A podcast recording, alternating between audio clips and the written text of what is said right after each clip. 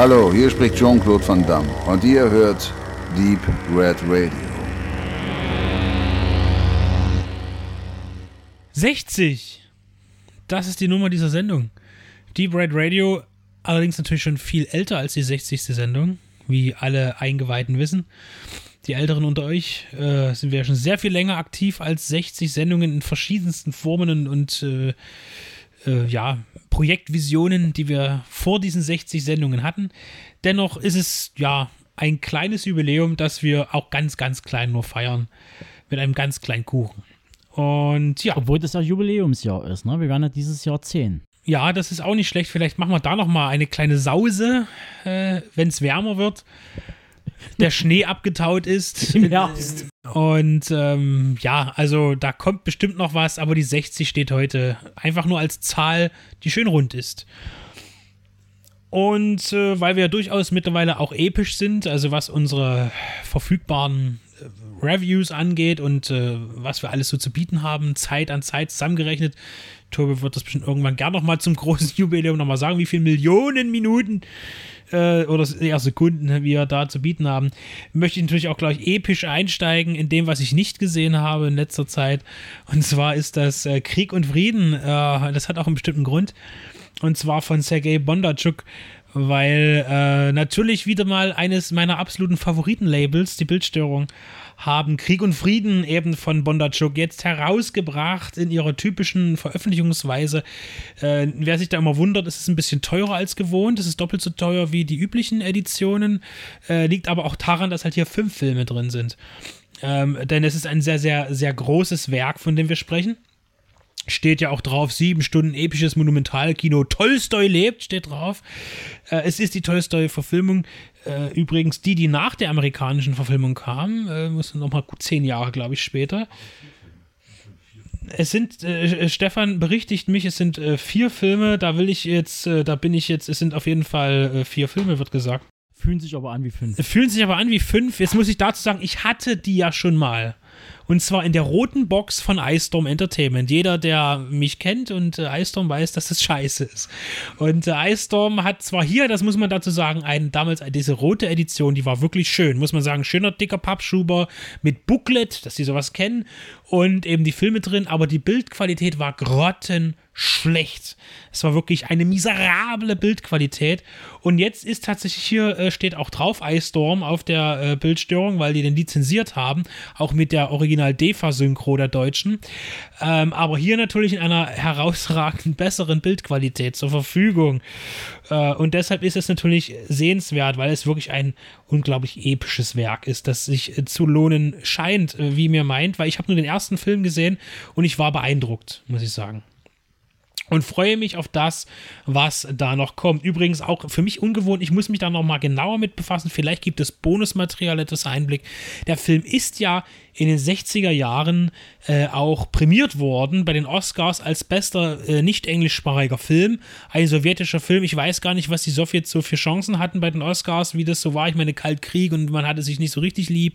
In den 60er Jahren war ja auch irgendwann was mit Kuba-Krise und der ganze Pfeffer. Also finde ich schon äh, sehr, sehr spannend. Äh, es sind vier Filme, das stimmt, Teil 1, 2, 3 und 4, weil die, die andere versteckte Disc, das ist das Bonusmaterial. Es sei mir hier verziehen. Ich freue mich drauf. Ich hoffe, ich finde die Zeit zeitnah, um das hier aufzuholen. Und nur noch am Rande und etwas Werbung heuchelnd, äh, und zwar lese ich auch ein Buch nebenbei mal wieder, und zwar das Mörderschiff von Alistair McLean. Alistair McLean ist ja relativ bekannt, gerade auch für Filmfreunde, weil ja viele Werke von ihm äh, auch verfilmt wurden, zum Beispiel die Kanonen von Navarone, relativ prominent. Oder gehen wir dann später in die 90er, frühen 90er im Fernsehformat mit Pierce Brosnan zum Beispiel, gab es ja mal, die mit, wo die mit dem Zug da, äh, mit diesem äh, Terrorzug durch Europa fahren. Äh, ich weiß den Titel. Snowpiercer. Mhm. Nein, nein, das nicht. Also äh, auf jeden Fall, Alistair McLean ist eine äh, schillernde Figur. Äh, Eisstation Zebras, auch von ihm, den Film, also wer den noch hat, irgendwie auf DVD, den würde ich gerne haben wollen, den gibt es nämlich nicht. Ähm, den würde ich sehr gerne besitzen möchten wollen. Also Alistair McLean lese ich gerade, weil das das Mörderschiff demnächst bei Explosive Media auch äh, neu erscheint auf Blu-ray und dafür werden wir einen Audiokommentar beisteuern. Natürlich noch zu ein paar anderen Sachen, aber das ist das gerade aktuell, was auf meinem Nachttisch liegt, wenn ich einen hätte. Also liegt auf dem Boden neben dem Bett sozusagen. Ja, ähm, geschaut habe ich in letzter Zeit äh, plus zwei, Sa also ein paar Filme nochmal nachgeholt oder mal so reingeguckt. Inventing Anna, Netflix-Serie über das schillernde Leben einer deutschen Hochstaplerin in der New Yorker Society. Sehr interessant, äh, was man da so für Einblicke bekommt.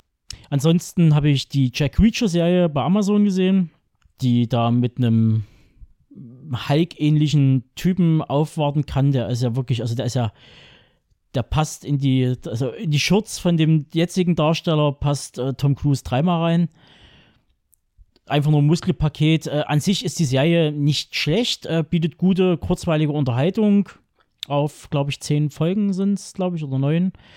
Aber das Finale, ich muss es leider so sagen, ähm, da bin ich dann wieder beim, da muss ich den, den, den Benedikt sozusagen sein, seine, äh, wie nennt man das, sein Kryptonit äh, bemühen. CGI-Feuer, ganz schlechtes CGI-Feuer, also ich habe schon lange nicht mehr so was Schlechtes gesehen. Und der Höhepunkt, weil der Schauspieler dann wahrscheinlich das doch schauspielerisch nicht rüberbringen konnte im Acting, eine CGI-Träne. Ich habe schon viel gesehen, aber eine CGI-Träne, das war was ganz Neues, selbst für meine Frau. Und die war wirklich fassungslos. Die war so, das meinen die jetzt, machen die jetzt nie. Also ich habe im, im Pixar-Film Up, habe ich, glaube ich, mal eine CGI-Training gesehen. Das muss man dazu sagen, aber. Also das war. Aber ansonsten ist die Serie, bietet, ja, wie gesagt, kurzweilige Unterhaltung, eine gute Action-Thriller-Serie. Kann man, kann man gut wegschauen, wenn man nichts mehr hat. Ja, ansonsten freue ich mich jetzt auf die nächsten Wochen. Da kommen ja endlich ein paar Kinofilme. Und äh, da kann man auch schon klar mal so überleiten. Wir haben ja dieses Jahr wieder, äh, diesen, diesen Monat im März haben wir ja etliche Jubiläen äh, wieder äh, an Filmen dabei. Zum Beispiel eine Serie, die ich abgöttisch liebe, die schon zehn Jahre auf dem Buckel hat, äh, Braunschlag. Ist doch schon wieder so lange her. Ja, ja, ich habe auch gestaunt. Und dass die zuerst auf DVD Blu-ray rauskam und dann erst bei ORF gesendet wurde, das war eigentlich das Interessante schon fast. Dann, das werdet ihr aber wahrscheinlich schon mitbekommen haben, da werden wir schon äh, die Hinweise gegeben haben auf unsere Besprechungen jeweils. Und zwar 35 Jahre Liefer Rappen im März. Die Review könnt ihr nachhören. älter eingeschätzt. ich bin ja so schlecht in sowas. Aber Genauso 35 Jahre hat auch Angel Heart auf dem Buckel. 45 Jahre für Eraserhead. Und Jabberwocky, Benedikt, du hast dir ja die aktuelle, das aktuelle Mediabook zugelegt. Ja, vor einer Weile schon, ist er schon eine Weile draußen und ich habe äh, ihn mal wieder nicht verstanden. Was ich eventuell nutzen werde, wegen Jubiläumsjahr, 50 äh, Jahre, bei mir um die Ecke im PK Ost Kino Der Pate. Läuft ja Teil 1, 2 und 3 auf der Leinwand. Das werde ich da eventuell. Um nochmal zu sagen, nicht hintereinander. Das ja, äh, ja, wäre ja, vielleicht etwas ist, abendfüllend. Also das läuft dann auf Tage verteilt, genau. Was leider nicht läuft im PK Ost, was schade ist, nämlich Pink Flamingos. Den hätte ich schon gerne mal auf der Kinoleinwand gesehen. Kennt nicht jeder, mag auch nicht jeder diesen Art von Humor, ähm, aber ist ein, ist ein wichtiges Werk. Dann eine Verfilmung, die auch kaum einer auf dem Schirm hat, nämlich äh, die Originalverfilmung von Scarface, 90 Jahre. Ein, ein schöner, ziemlich harter äh, Film aus der Zeit, muss ich ehrlich sagen. Noch und noch ein deutscher Film, der die 100 Jahre feiert, äh, im März, nämlich Nosferatu. Ich muss äh, zu meiner Scheine gestehen, dass ich äh, das, das Eureka, äh, die Eureka-Edition ja hier habe, die ist immer noch original verschweißt. Ich habe noch nicht die Nachsichtung geschafft. Ich hatte vorher eine ganz, ganz schlechte Variante mit einer merkwürdigen Vertonung gehabt, äh, die mir nicht scheint eine Originale gewesen zu sein, mit sehr merkwürdigen Klangteppichen sehr modern und äh, jetzt äh, steht sie aber da, vielleicht schaffe ich das auch noch irgendwann mal, wenn ich mit Bondarchuk fertig bin, mit dem alten Haluken. Ähm, vielleicht schaffe ich dann auch den, den Murnau. Ja, ansonsten haben wir in der Show, oder hast du noch, Stefan, hast du noch was? was Stefan winkt. Stefan will vielleicht nur winken. Ja, ja. Ja, so können wir das jetzt auch immer machen. Wer ist alle? Komm, Stanley, willst du mal winken? Wink doch mal. Und dann sind sie, der winkt nur. Ja, hallo erstmal. Also bei Pate wäre ich auch dabei, eins und zwei. Da ist mir auch wurscht, ehrlich gesagt, dass das eben die Neusynchro ist. Ich weiß gar nicht von wann die ist, ob die aus den 80ern ist oder 90 ist mir auch egal. Aber äh, da fand ich ja die Blu-ray Remaster, wenn man das so nennen kann, Remaster kann man es ja nennen, das fand ich ja nie so toll. Ich habe auch meine Blu-ray-Boxen original verschweißt wieder verhökert jetzt. Äh, ich habe noch die DVD-Box da, aber da es ist ja ein neues 4K-Restauration jetzt und das soll schon toll aussehen. Also auch wenn es DCP ist vom Paten. Ähm, Jetzt hier Jack Reacher-Serie habe ich nicht gesehen, aber da würde ich mir, ich bin ja selten so Multiverse-Fan, aber da würde ich mir gerne einen Jack Reacher-Multiverse wünschen. Weil wenn ich dann diesen neuen Hulk neben Tom Cruise als Jack Reacher-Multiverse, das fände ich schon witzig, oder? Aber sie sind ja beide Jack Reacher dann. Das ja Die möchte ich nebeneinander sehen. Ich muss auch dazu nochmal sagen, also der Jack Reacher, der Film mit Tom Cruise ist ein, ein Meilenstein für mich des, des, des Spannungsfilms. Der ist, der ist riesig, brauchen wir Der nicht ist reden. wahnsinnig gut montiert, tolle Kamera, Ganz alles großartiger genial, Film. Ich wollte jetzt nur diesen Gag machen Ja, ja, wegen ich- Multiverse und Spider-Man, weißt schon, oder Es, toll. es bot sich aber jetzt nochmal an, darauf hinzuweisen, dass es wirklich ein sehr guter Film ist. Jetzt die, nicht die Fortsetzung, das Sequel war so ein bisschen mäßig. Ja, und warum? Kannst du es auch begründen, warum der erste Film richtig gut ist? Können wir ja begründen, ne? Mit einem Namen. Ja, das ist ja Christopher McQuarrie, Ja, genau. der Regie geführt hat, äh, unter anderem, äh, auch bestimmt das Drehbuch geschrieben hat, bin jetzt ganz fest. Aber McQuarrie ist jemand, den, den ich eigentlich viel öfter sehen möchten würde. Also ich glaube, das ist einer von denen, der, auch wenn er ein Projekt anfasst, das eher als, als sehr Unterhaltungstrash, also als, als großes Blockbuster-Kino ähm, äh, erstmal herhalten muss, dass er das aber sehr gut umsetzen kann in einen äh, anspruchsvoll gemachten Film. Also das ist bei Jack Reacher so, er hat ja auch bei, bei der äh, Mission Impossible-Reihe hat er äh, bei, oh, jetzt muss ich wieder lügen, bei einem Film mindestens Regie Ja, geführt. bei den letzten beiden, bei, Bei den 5 und 6. beiden? Und er macht jetzt ja auch die zwei Doppelten, die kommen sollen als Ja, Doppelpack 7 den und 8. Maverick hat er nur geschrieben, glaube ich, nicht inszeniert, muss man sagen, den, den, den Tom Cruise, äh, den Top Gun 2, den Tom Cruise 2 äh, nicht gemacht. Und ja, aber über Mission Impossible, äh, äh, die nächsten Filme brauchen wir gar nicht reden, weil da heule ich ja jetzt schon, weil ich bin da äh, Also unheimlich. Glück, ne?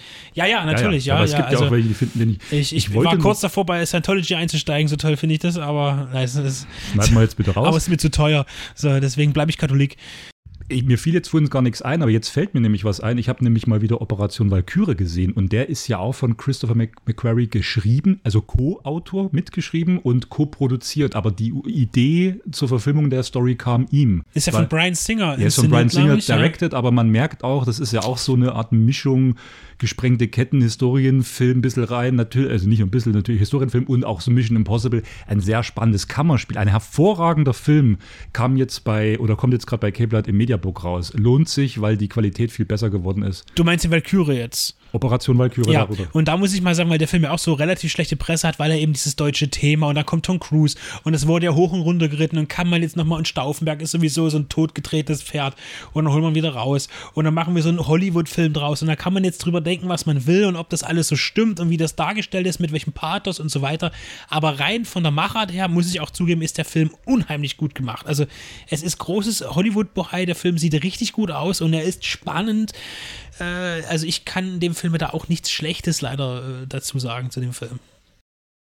Ja gut, ansonsten fällt mir jetzt vielleicht eins an, ich habe jetzt viel gesehen in letzter Zeit, äh, bedingt durch äh, entweder ähm, Hobby, dass ich jetzt mir viel Comedy reinziehe abends, um einfach runterzukommen, äh, viel Olaf Schubert, viel Johann König, so Zeug, das muss einfach sein, ich kann dann gut schlafen.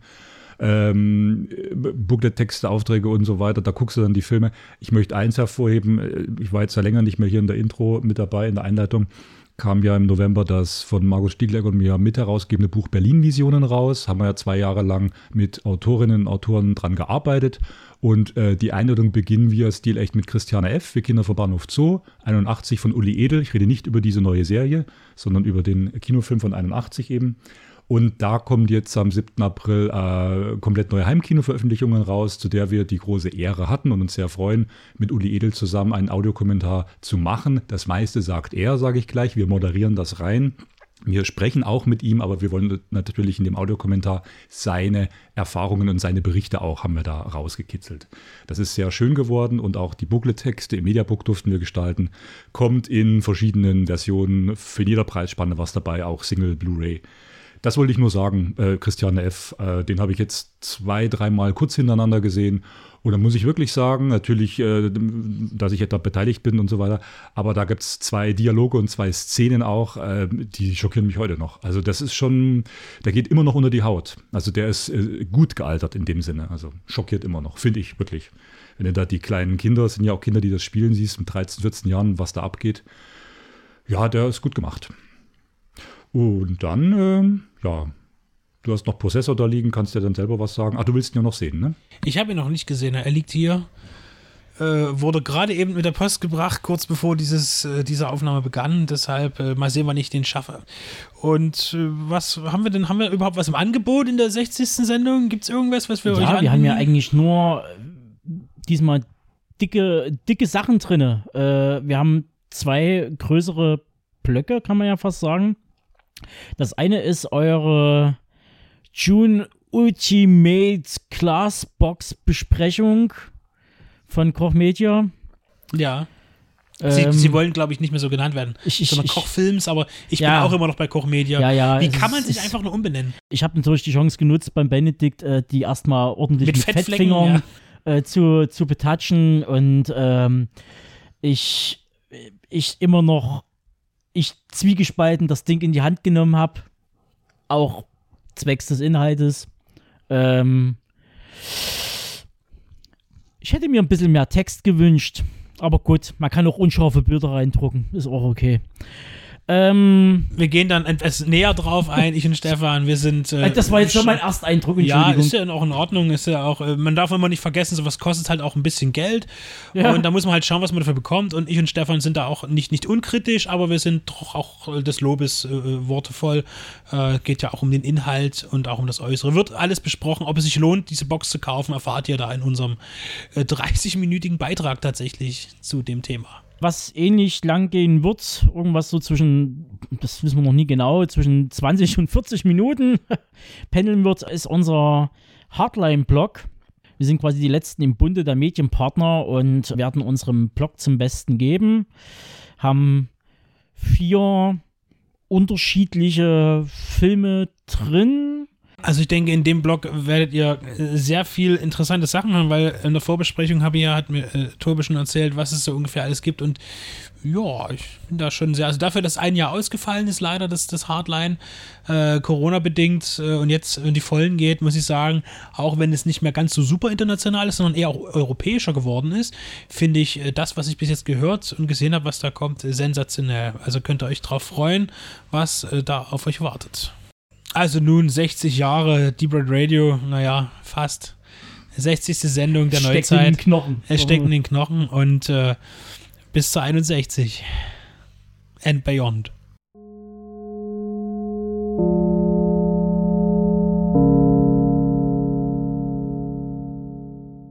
DC hat ja irgendwie ein Problem. Und zwar mit Warner letztlich, also uns und den Filmen, die sie produzieren. Ähm, auch wenn ich das MCU, das Marvel Cinematic Universe, nicht besonders mag, es gibt seltene Einzelfilme, die irgendwas haben, aber das ewige Brückenfilmgetanze, das geht mir auf die Nerven, muss ich ehrlich sagen. Und DC hat äh, trotzdem hing immer hinterher, was den Erfolg anging, war auch nicht besonders klug immer, was äh, Ideen anging oder Entscheidungen, wie man welches äh, die die hauseigenen Superhelden äh, in Filmen darstellt und vermarktet.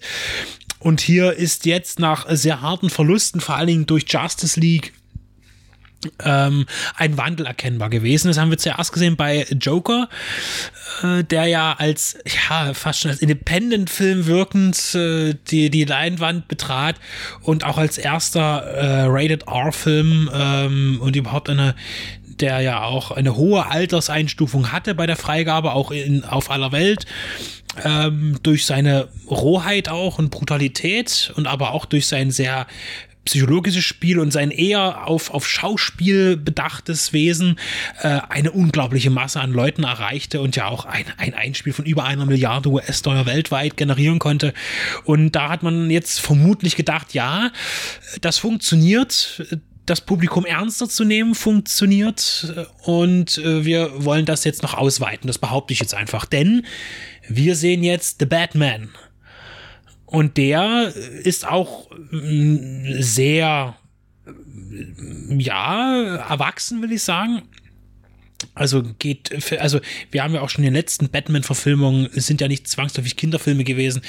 Der erste Batman von Nolan, das war noch so ein Familienfilm, kann man sogar sagen, ähm, mit ein paar, ja, schon, ja, also im, im Vergleich zu, zu Dark Knight ist er ein Familienfilm gewesen. Dark Knight war schon wesentlich roher.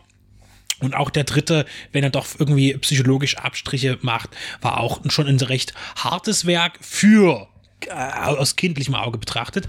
Und jetzt wird der, der düstere Rächer tatsächlich ziemlich düster. Und wir haben einen Film, in dem wir kaum Tageslicht sehen, äh, mit The Batman. Fast drei Stunden lang, auch sehr experimentierfreudig, möchte ich sagen. Lange Filme mag Hollywood eigentlich gar nicht so sehr, obwohl ja auch die aktuellen Blockbuster gerne zu zweieinhalb Stunden hingehen.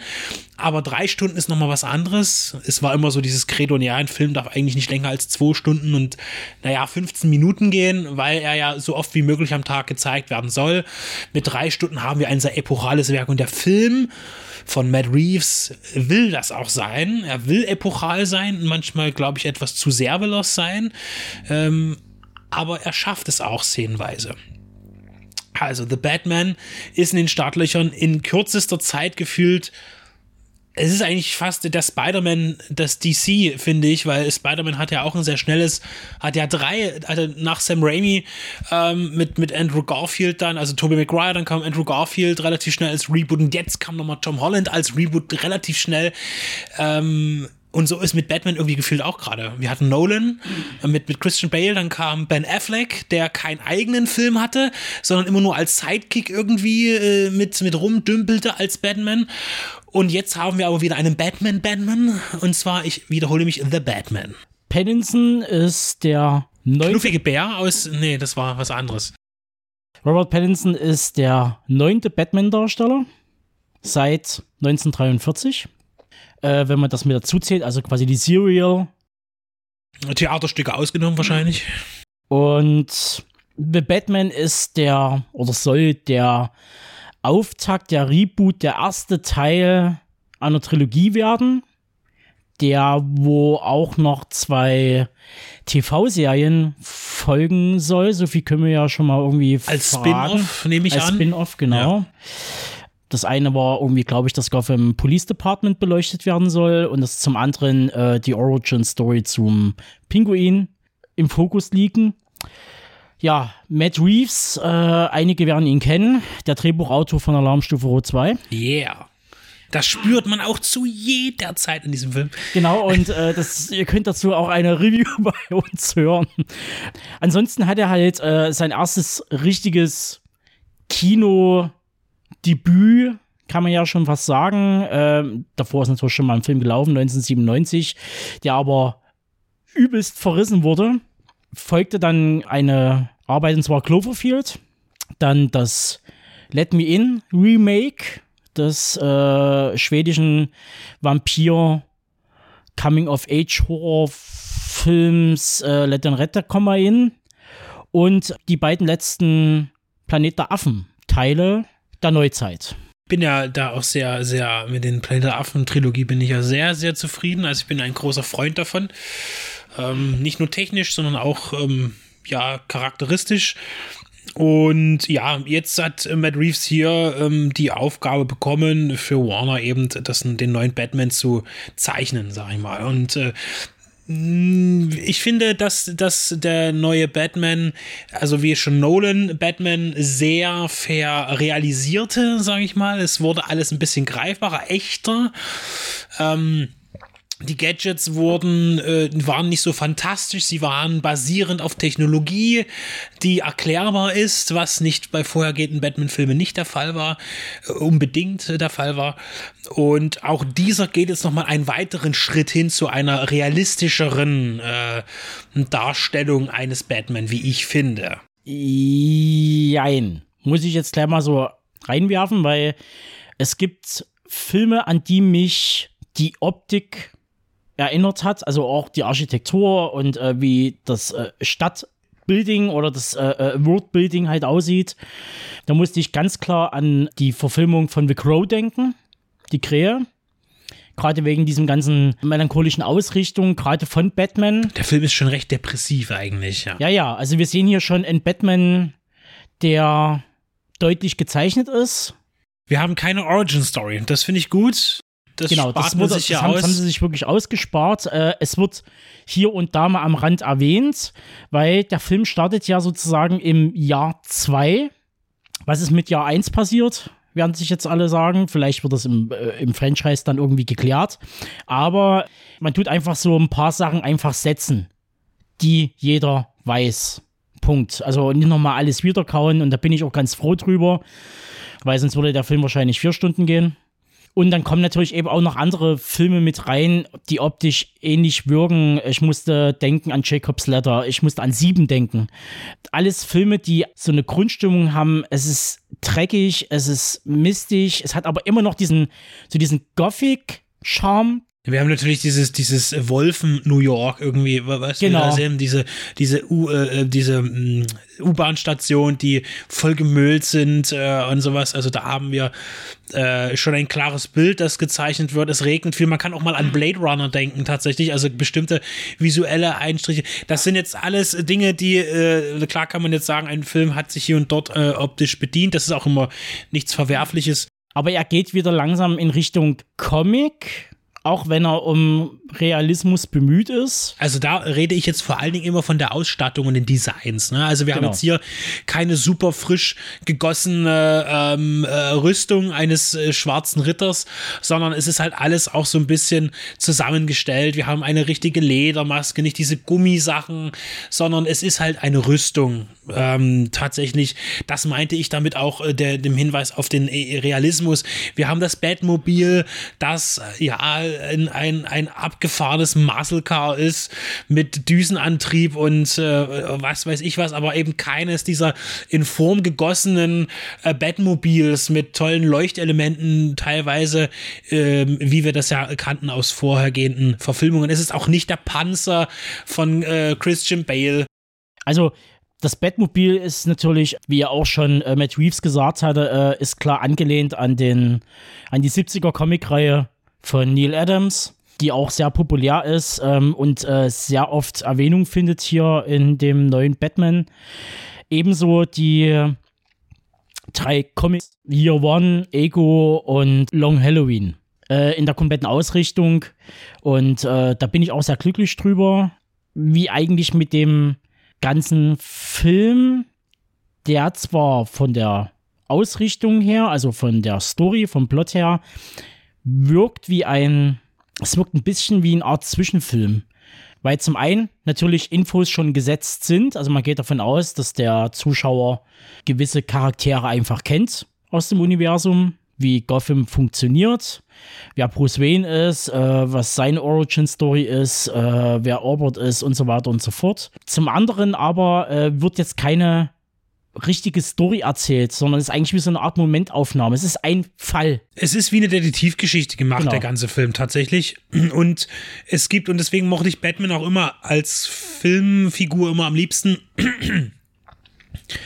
weil wir eben nicht wie bei anderen äh, Superhelden enden da auch super Schurken haben. Das heißt, irgendwelche Überwesen, die unsterblich sind und dann doch irgendwie vernichtet werden können. Ähm, es sind eben nicht diese ultimativen Aliens, die kommen oder irgendwas, gegen die gekämpft wird, wo am Ende immer eine Dreiviertelstunde irgendeine Stadt in Schutt und Asche gelegt wird. Das mag ich überhaupt nicht. Und das war bei Batman immer, weil Batman ein Mensch ist, der nur durch Gadgets äh, und sein Geld ja eigentlich in irgendeiner Form was ausrichten kann gegen das Übel und Böse, ist er mir sowieso der Liebste, weil er eben diese auch irdischen Gegner hat. Auch seien sie manchmal entstellt oder, aber sie sind ja meistens irgendwelche Psychopathen, die äh, diese Stadt terrorisieren. Der Film ist tatsächlich auch einer, der sich eigentlich überhaupt nicht mit der Figur Bruce Wayne im Großen und Ganzen beschäftigt. Wir haben eigentlich immer nur Batman zu sehen. Und Bruce Wayne existierte überhaupt gar nicht als Milliardär. Wir sehen gar nicht diesen sonst, also der, der hat, äh, Bruce Wayne ist hier einer, der gar keine Ironie hat und überhaupt gar keinen Charme besitzt eigentlich, wie wir ihn aus anderen Filmen kennen, so im Anzug noch ein bisschen Scherz hier und dort, ein bisschen oder vielleicht sogar etwas leicht Amüsantes hat, das- das- Unterhaltsames hat. Genau, das Bond-Flair. Genau, das fällt komplett weg. Er ist einfach ein verbitterter junger Mann, der nicht so richtig mit seiner Familie was anfangen kann, weil, weil alles ein bisschen im Trüben liegt, was passiert ist mit dem Sterben der Eltern. Äh, der Vater einem Anschlag zum Opfer gefallen, einem Mordanschlag. Äh, und er weiß nicht so richtig, wohin. Alfred versucht ihn die ganze Zeit so ein bisschen zu lenken in diesem Film in eine Richtung, aber der lässt sich da auch nicht irgendwie groß ähm, äh, führen. In, in dem Sinne, er ist halt ein sehr, sehr jugendlicher Kopf noch, der eigentlich nur sein Ding, eigentlich eine Pubertät, also ich finde, dass er irgendwo doch auch ein sehr pubertärer Batman ist, der sich nichts sagen lassen will, der sein eigenes Ding durchziehen will und eben diese Detektivgeschichte erlebt. Und wir nehmen ihn eben auch daher nicht als Milliardär wahr. Ich meine, wir sehen die Betthöhle, wir sehen alles drum und dran, technische Spielereien, diese Karre, alles, das hat alles einen Haufen Geld gekostet, logisch. Dann diese, äh, dieses äh, Dingens mit, mit dieser, äh, mit der Kontaktlinse, wo er eben alles, äh, wie, wie, wie, eine, wie eine Bodycam funktioniert.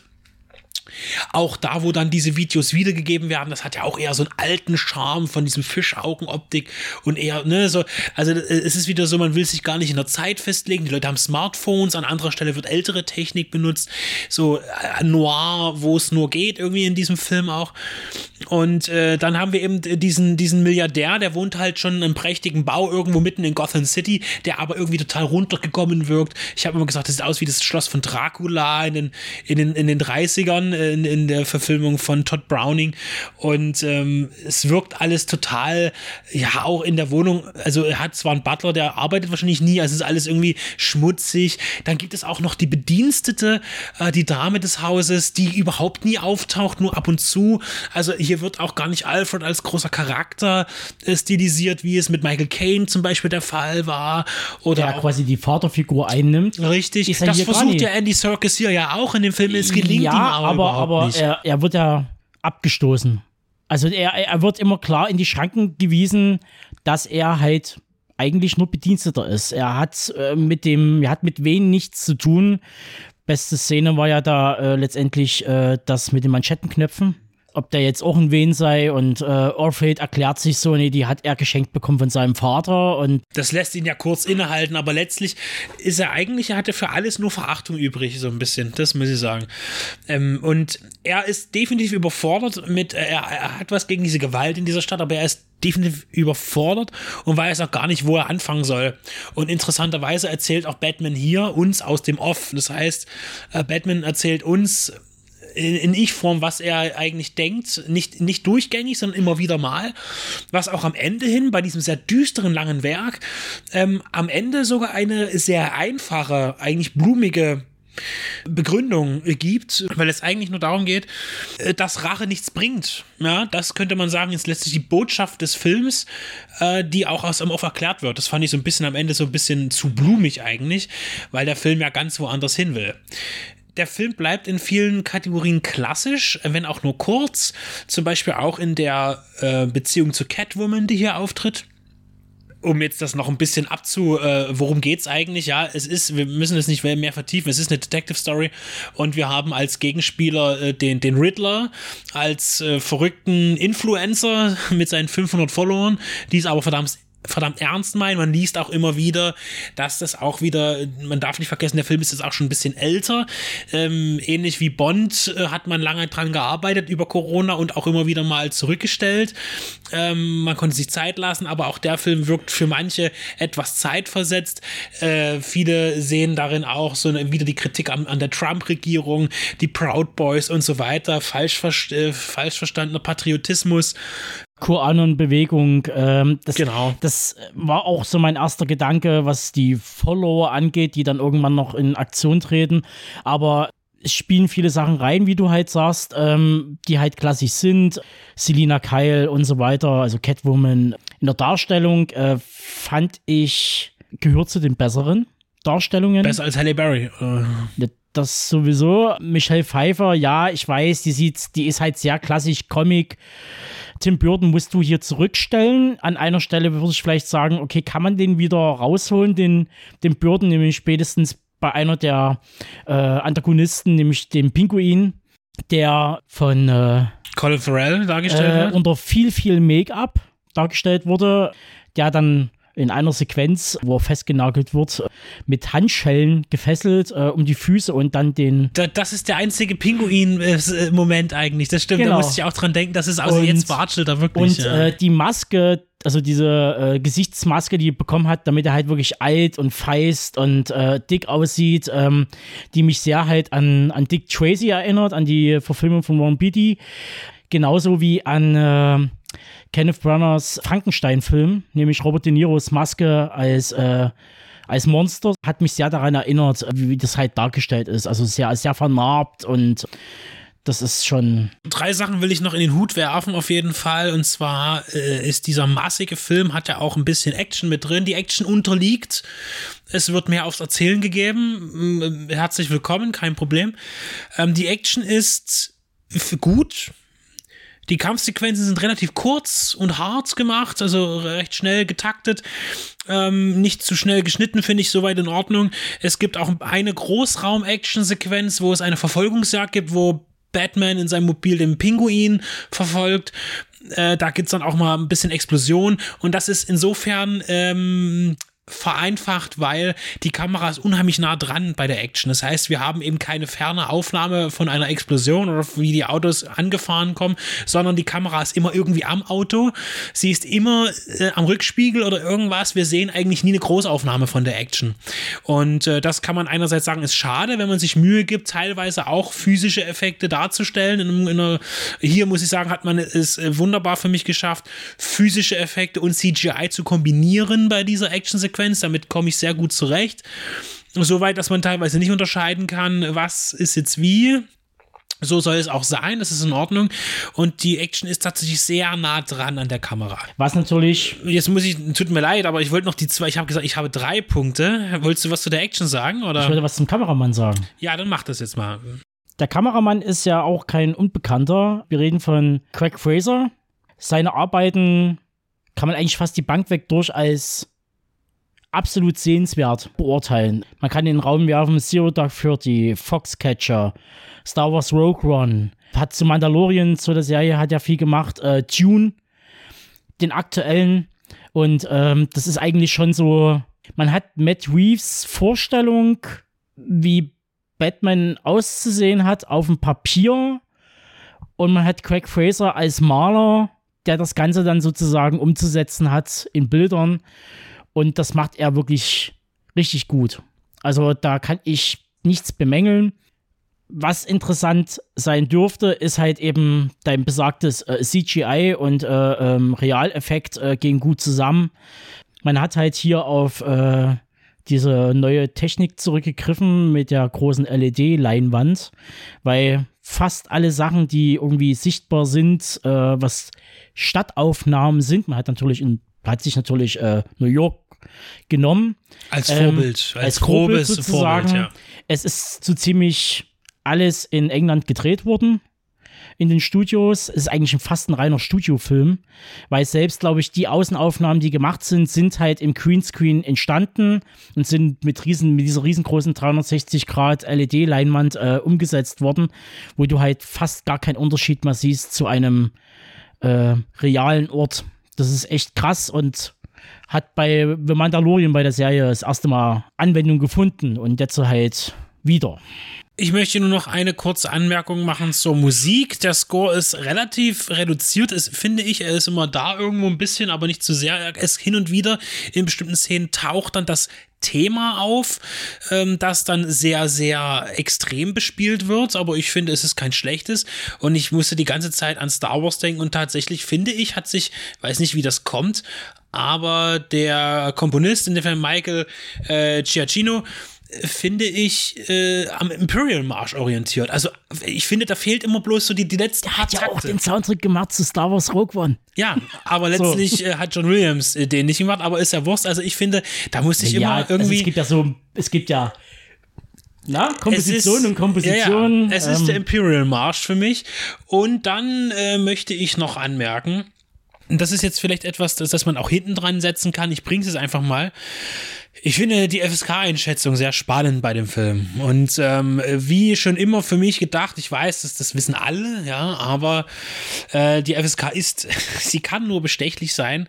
Ähm, bei Großproduktionen, die viel kosten, ähm, drückt man auch gerne ein Auge zu, sei es bei Bond, sei es bei Herr der Ringe, äh, Filme, die ab 12 sind. Ich nehme immer gerne Herr der Ringe als Beispiel in der Kinofassung ab 12, ähm, wo Lebewesen, auch menschenähnliche Lebewesen enthauptet werden. Man sieht es direkt, es wird auch nicht nur angedeutet, es werden Menschen, es werden Pfeile durch Köpfe hindurchgeschossen in 3D und das Ganze ab 12 ich habe was für eine gesunde Einschätzung, äh, was das angeht, auch äh, für eine Altersfreigabe, aber das äh, ist einfach am Lachen nicht mehr zu überbieten.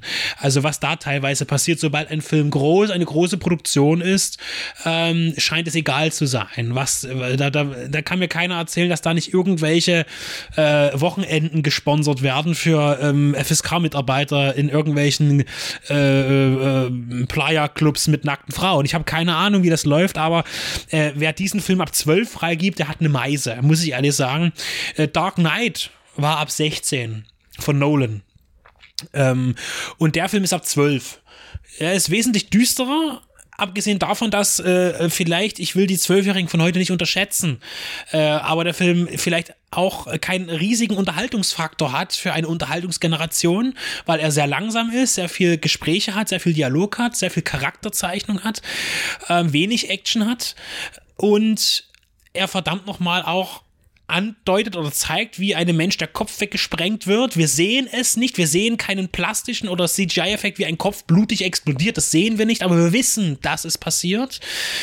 Ähm, und es gibt auch einige andere Szenen, die einfach in einen FSK 12-Film nicht hineinpassen. Und wir haben es live am Beispiel erlebt, als wir gestern im Kino waren, wie äh, zwei Eltern mit ihren Kindern, mit einer älteren, ich habe es gesehen, mit einer älteren Tochter, weiß nicht, vielleicht dann schon äh, 14 oder so. Und der Junge, ich würde ihn zwischen 8 und 10 geschätzt haben, im Kino waren. Ähm, weil man ja bei FSK 12 mit Elternteilen auch jüngere Familienmitglieder mitnehmen kann, wenn man der Meinung ist, dass das Kind das aushält. Aber wie oft weiß man das? Und bei dem Film war es so, dass während nach der Szene, als Skarsgård den Kopf weggesprengt bekommt, ähm, ist dann auch die Mutter mit dem Kind rausgegangen.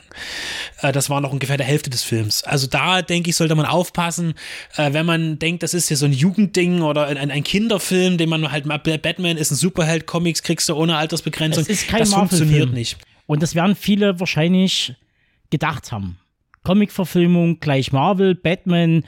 Da denken Leute dann irgendwie, keine Ahnung, an Tim Burton, vielleicht sogar noch an den an äh, die Shoemaker-Filme oder doch Nolan, aber selbst Nolan wirkt gegen den jetzigen halt wirklich äh, hell.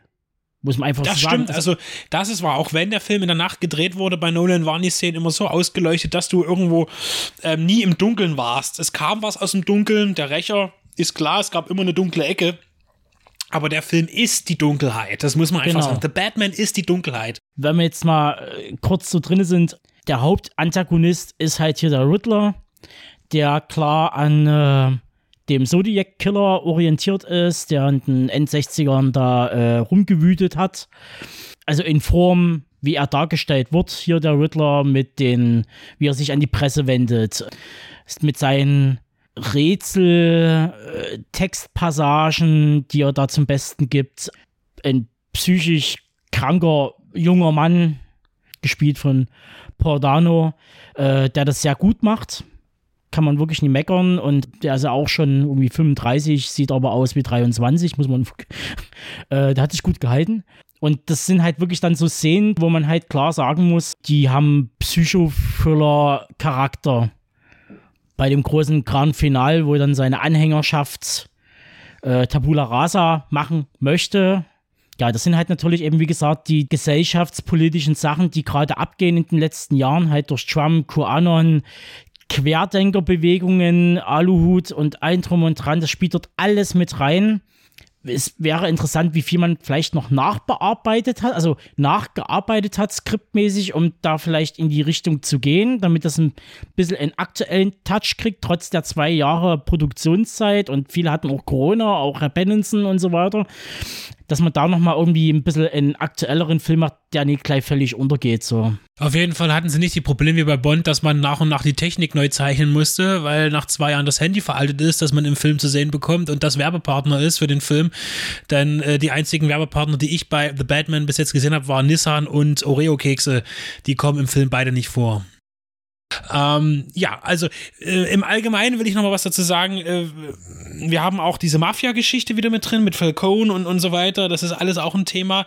Bietet noch Raum für eine ähm, äh, Diskrepanz mit, mit Catwoman. Also hier gibt es noch einige, es gibt viele Verbandlungen, die in drei Stunden aufgedrieselt werden. Äh, für mich jetzt noch, äh, für mich, es gibt, bei diesem Film kann man wirklich über ganz viele Dinge reden. Also man kann sich immer so einen 10-Minuten-Block rausnehmen aus dem Film und sagen, darüber kann man jetzt sprechen, finde ich. Und ich bin sehr, freue mich auf eine Zweitsichtung, im Heimkino erst, bin ich mir sicher, ähm, wenn ich den Film nochmal äh, Revue passieren lasse, noch einmal. Ich glaube, der wächst, ich, ich, ich glaube, der wächst äh, mit, der, mit der Ansicht und äh, möchte sagen, dass ich nicht ganz genau wusste, ob ich ihn jetzt wirklich gut finde, aber nach einer Nacht schlafen, muss ich sagen, fand ich ihn doch sehr gut. Ähm, und ähm, nicht, äh, auch wenn er eben sehr epochal sein will und es meines Erachtens manchmal ein bisschen damit übertreibt, äh, also so auf Teufel komm raus, so ein großes Werk sein zu wollen, ein sehr depressives Werk sein zu wollen, äh, da kann man sich auch verrennen so finde ich, hat er im Überwiegenden mich doch fasziniert und mich mitgenommen und äh, auch die Atmosphäre erzeugt, die ein solches schweres Stück haben muss. Und der Film ist schwer. Ja, das ist kein Film, in dem man sich einfach mal äh, mit Kumpels irgendwann und, und, ein paar Bierchen anguckt. Äh, das ist ein Film, den man allein guckt, denke ich eher. Also das äh, und das ist etwas, worauf ich mich auch wieder freue. Also ähm, ich kann für den Film sagen, dass er mir gefallen hat und dass ich gespannt bin, wie es weitergeht. Wie es weitergehen wird, wird ja auch schon angedeutet.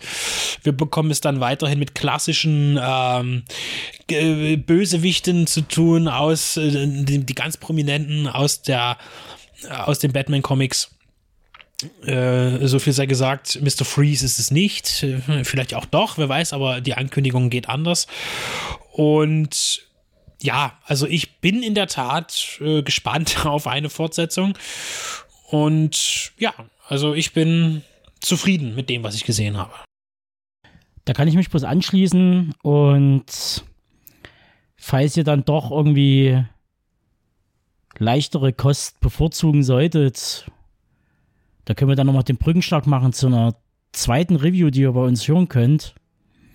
Nämlich der Cutter des Films The Batman. William Hoy, der hat Best of the Best gerade Tiger 4 geschnitten. Yeah.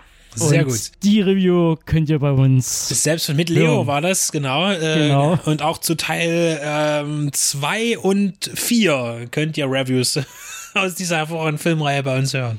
Genau. Der andere Cutter, Tyler Nelson, der hat etwas geschnitten, was äh, vielleicht auch Einfluss hat mit äh, in dieser klassischen Detektivgeschichte, nämlich Mindhunter, die Serie. Wären wir wieder bei sieben? Und, genau. noch, und noch bessere Verbindungen, jetzt sind wir bei Best of the Best, der der geschnitten hat, ja, der Heu. Und wer hat dort eine Hauptrolle in dem Film? Eric Roberts, der in The Dark Knight eine wichtige Rolle gespielt hat von Nolan. Also nur Vermerk, äh, oh Gott, hier Verschwörungen, Verschwörungen, das allsehende Auge. Perception. Ja, Batman ist überall. Und damit fliegen wir hinaus in die Nacht.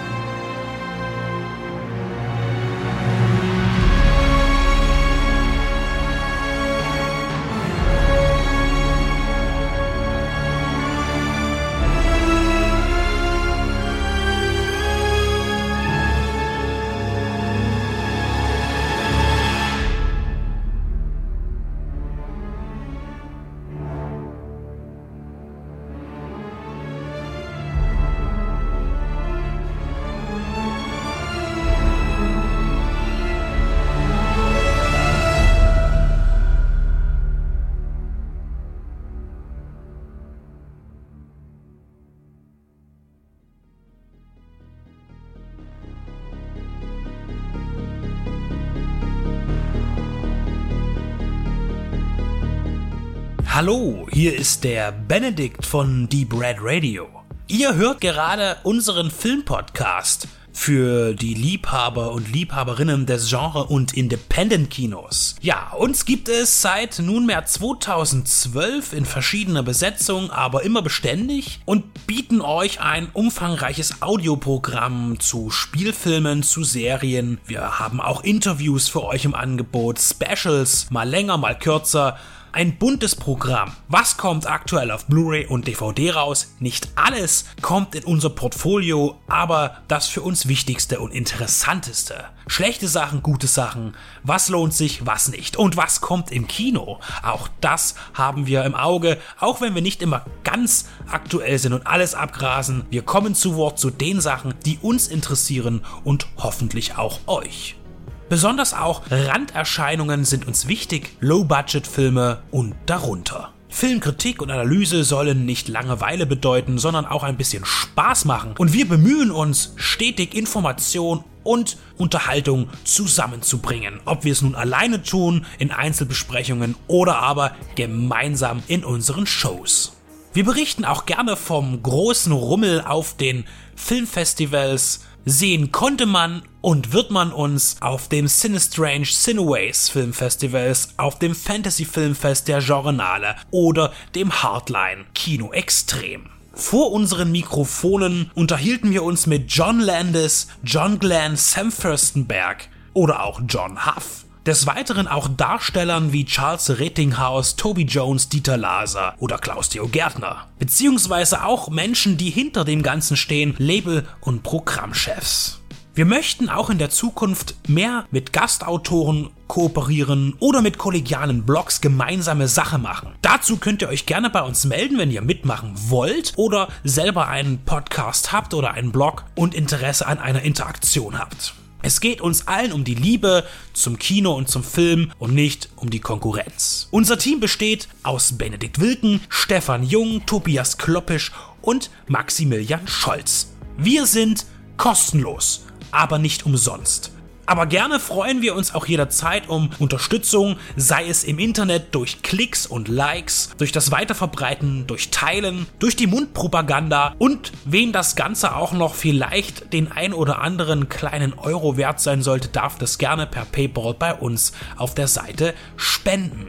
Denn wir sind nicht werbefinanziert, sondern wir finanzieren uns selbst. Das heißt, alles kommt aus unseren eigenen Taschen, aus unseren Erwerbstätigkeiten und das tun wir auch gerne. Nur jede Unterstützung wird begrüßt. Über 140 Stunden bekommt ihr mittlerweile bei uns und das sind knapp 1000 Filmbesprechungen, Serienbesprechungen oder Interviews, Features und Berichte.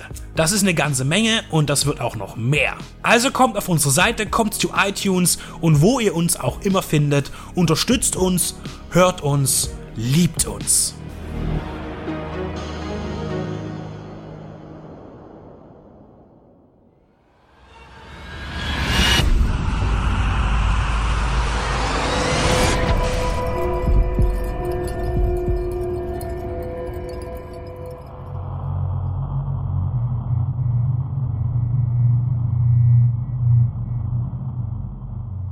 ein Jahr sollte es nicht stattfinden. Aus gutem Grund. Aber jetzt ist es soweit. Das nächste Hardline Film Festival steht auf dem Plan. Das neunte. Das achte fand ja 2020 statt. Noch gewohnt in trüber werdenden Tagen im, im Endbereich des, des Kalenders des Jahres. Ähm, aufgrund natürlich auch der, der Gegebenheiten mit Corona und ähnlichen und dass das für ein äh, erlebbares offizielles Festival natürlich schwierig ist. Wobei ich sagen muss, dass das Konzept damals, das Hygienekonzept und Corona-Konzept für das Festival 2020 sehr gut war und auch gut funktioniert hat. So wollte man sich die äh, da nicht noch einmal hineingeben, weil es doch ein großer Aufwand war. Jetzt ist Corona immer noch ein Thema, aber ein anderes und das Festival ist in Regensburg angekündigt. Wir sind als Medienpartner wieder mit dabei und freuen uns sehr, diesmal auf ein Frühjahrsfilmfestival. Das Hardline Nummer 9 vom 6. April bis zum 10. April in Regensburg im Ostentor Kino. Genau, von Mittwoch bis Sonntag. Ein paar Sachen, was jetzt zum Beispiel Hygienekonzept angeht, ein paar Sachen werden auch weiterhin übernommen. Das kann man gleich schon mal vorweg als Disclaimer nehmen. Also es wird so geregelt werden, dass die Dauerkarten auf jeden Fall irgendwie eine signifikante Marke bekommen, die äh, gewährleistet, dass äh, quasi am Anfang des Festivals, es wird überprüft, der Nachweis, 2G, 3G. Dann wird man tätowiert im Gesicht. Tätowiert, genau, im Gesicht mit einer Zahl, ob man 3G, 2G oder auch nicht ist. Alle gängigen Apps wie Kopfpass äh, und wie sie alle heißen, äh, dort auch funktionieren. Man kann aber auch mit seinem schriftlichen Nachweis hinkommen, dann wird das aufgenommen Puh. und ähm, dann kriegt man sozusagen seine Marke, wie, wie auch immer, äh, ähm, und dann wird man nicht mehr weiter belästigt, sozusagen das ganze Festival über. Also All-Inclusive Urlaub sozusagen auf dem Hardline Filmfestival genau. ohne Freigetränke. Genau. genau. Äh, was auch übernommen wird, und da, da, bin ich auch sehr dankbar drüber, dass zwischen den Vorstellungen immer eine Stunde Pause ist. Das ist wirklich eine gute, also wenn Corona das nichts hat nichts Gutes gebracht, aber das ist eine ja. sehr gute, weil das Festival wird ein bisschen entzerrt. Ähm, es wird nicht alles so durchgerusht und man hat einfach Zeit, sich nochmal auszutauschen über einen Film, das Bier wegzuschaffen, Neues zu holen. In der Tat waren die 10 Minuten äh, Pausen dazwischen echt hart gestochen. Also das war das, das war mit heißer Nadel genäht. Äh, deswegen waren wir tatsächlich auch sehr erleichtert beim letzten Festival, als diese Stunde Pause war ja als Lüftungskonzept äh, wurde, musste genau. es eingeplant es ja werden. Auch genauso denke ich mal genauso laufen und war auch ähm, willkommen. Genau. Und ähm, wir sind ja dann mit Anfang April hoffe ich ja, dass wir da gutes mildes Wetter haben werden mit viel Glück. Wir hatten ja immer so die letzten Jahre im September äh, zwischen äh, brüllend heiß. Also es war schon noch so, quasi noch so die, die, die, die Endwehen Hochsommer fast ein bisschen bis hin zu, wir frieren uns den Arsch ab, war ja schon alles dort irgendwie vertreten, wo dann selbst das kalte Bier draußen nicht mehr vertretbar war. Und wir hoffen aber diesmal das Beste, dass wir wirklich das perfekte Kinowetter drin wie draußen und äh, haben. Und auch wenn wir viel über Bier reden, selbstverständlich gibt es auch alkoholfreie Getränke und alkoholfreie Menschen sind auch sehr gern gesehen. So, ich muss es einfach mal zwischendurch sagen, weil jetzt das zweite Mal das Wort Bier gefallen ist.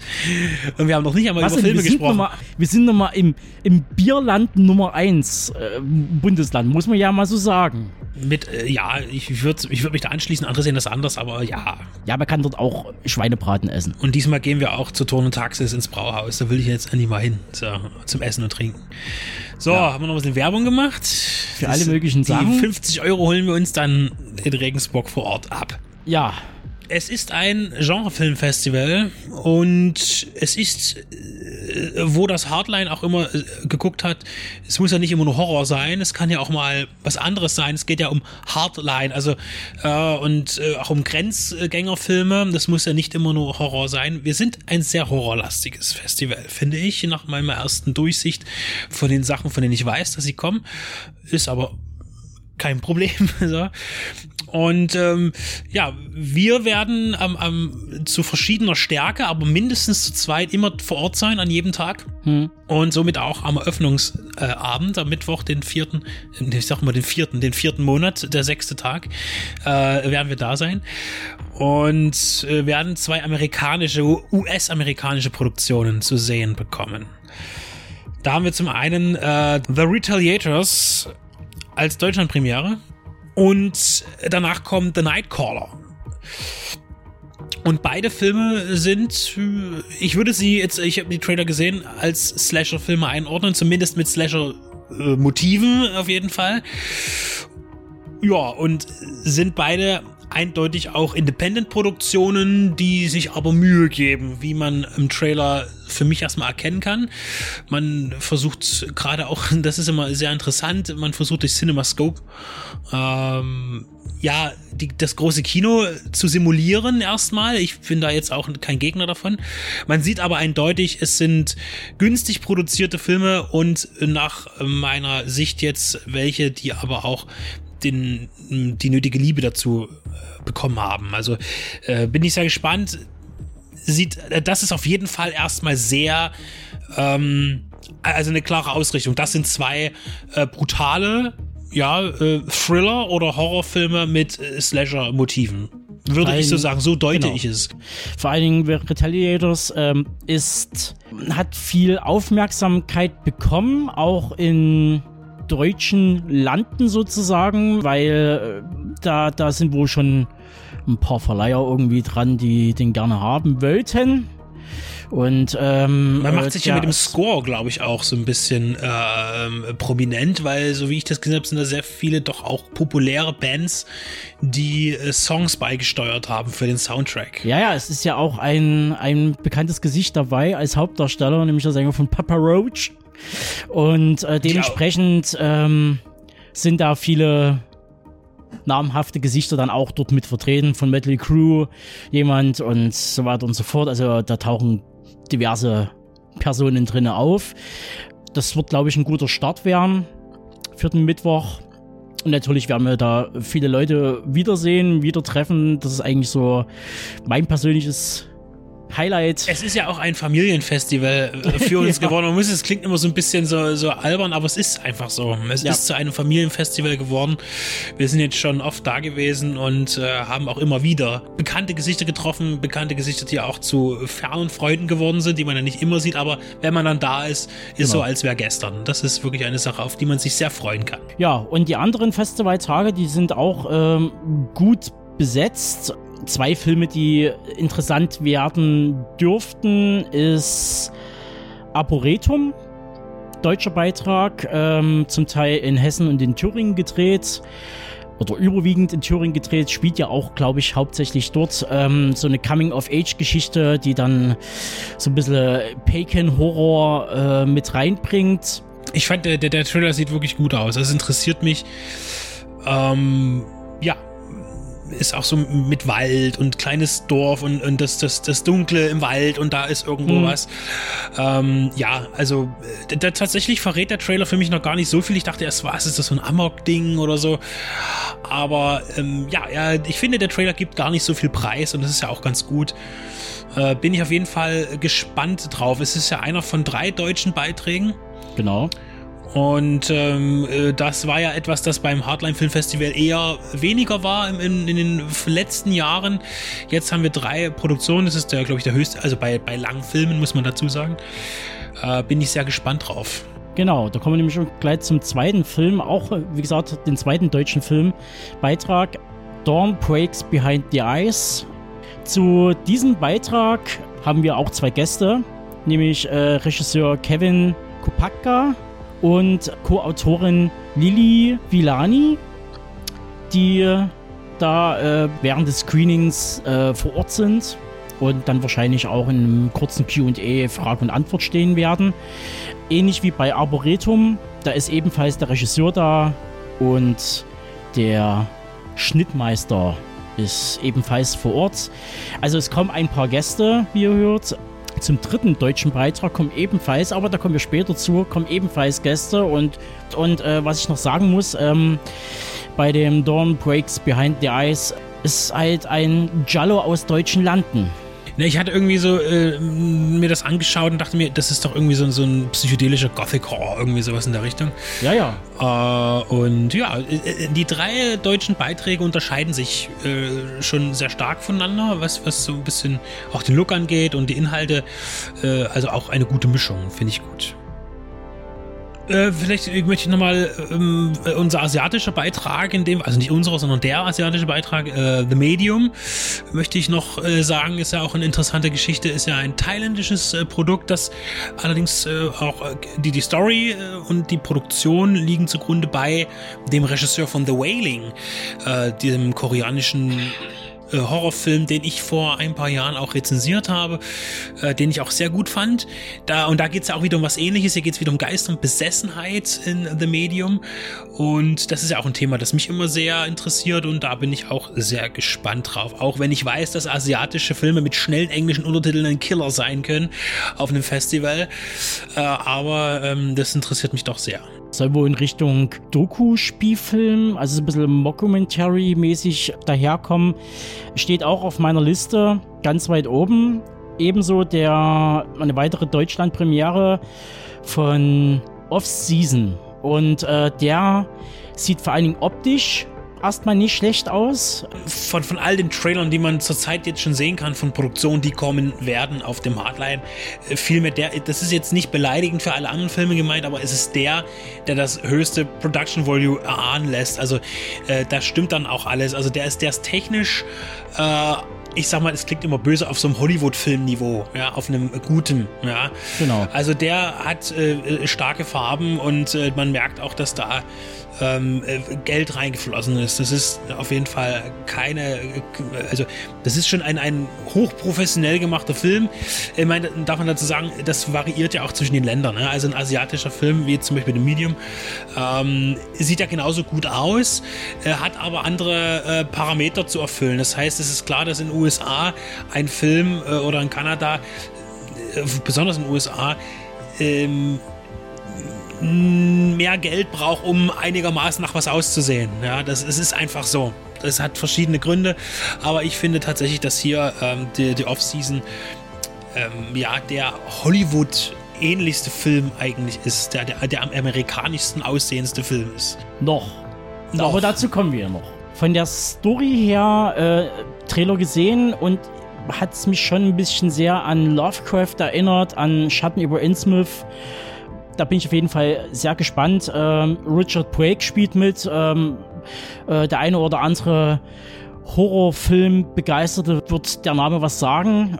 Hat viel mit Rob Zombie gearbeitet und anderen Genre-Schwergewichten in Anführungsstrichen.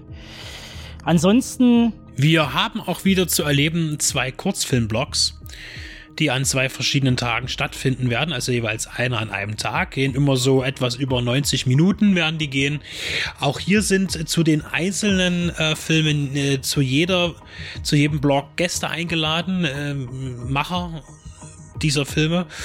Und äh, da war ja auch in den letzten Jahren für mich, der ja Kurzfilme gar nicht so sehr mag, ähm, wirklich tolle Sachen dabei. Also wo ich noch sage, das hat mir gefallen, weil ich bin immer, ich habe immer mit dieser Spielzeit meine Probleme. Ich bin ja auch nicht der große Seriengucker. Ich habe gern 90 Minuten oder drei Stunden.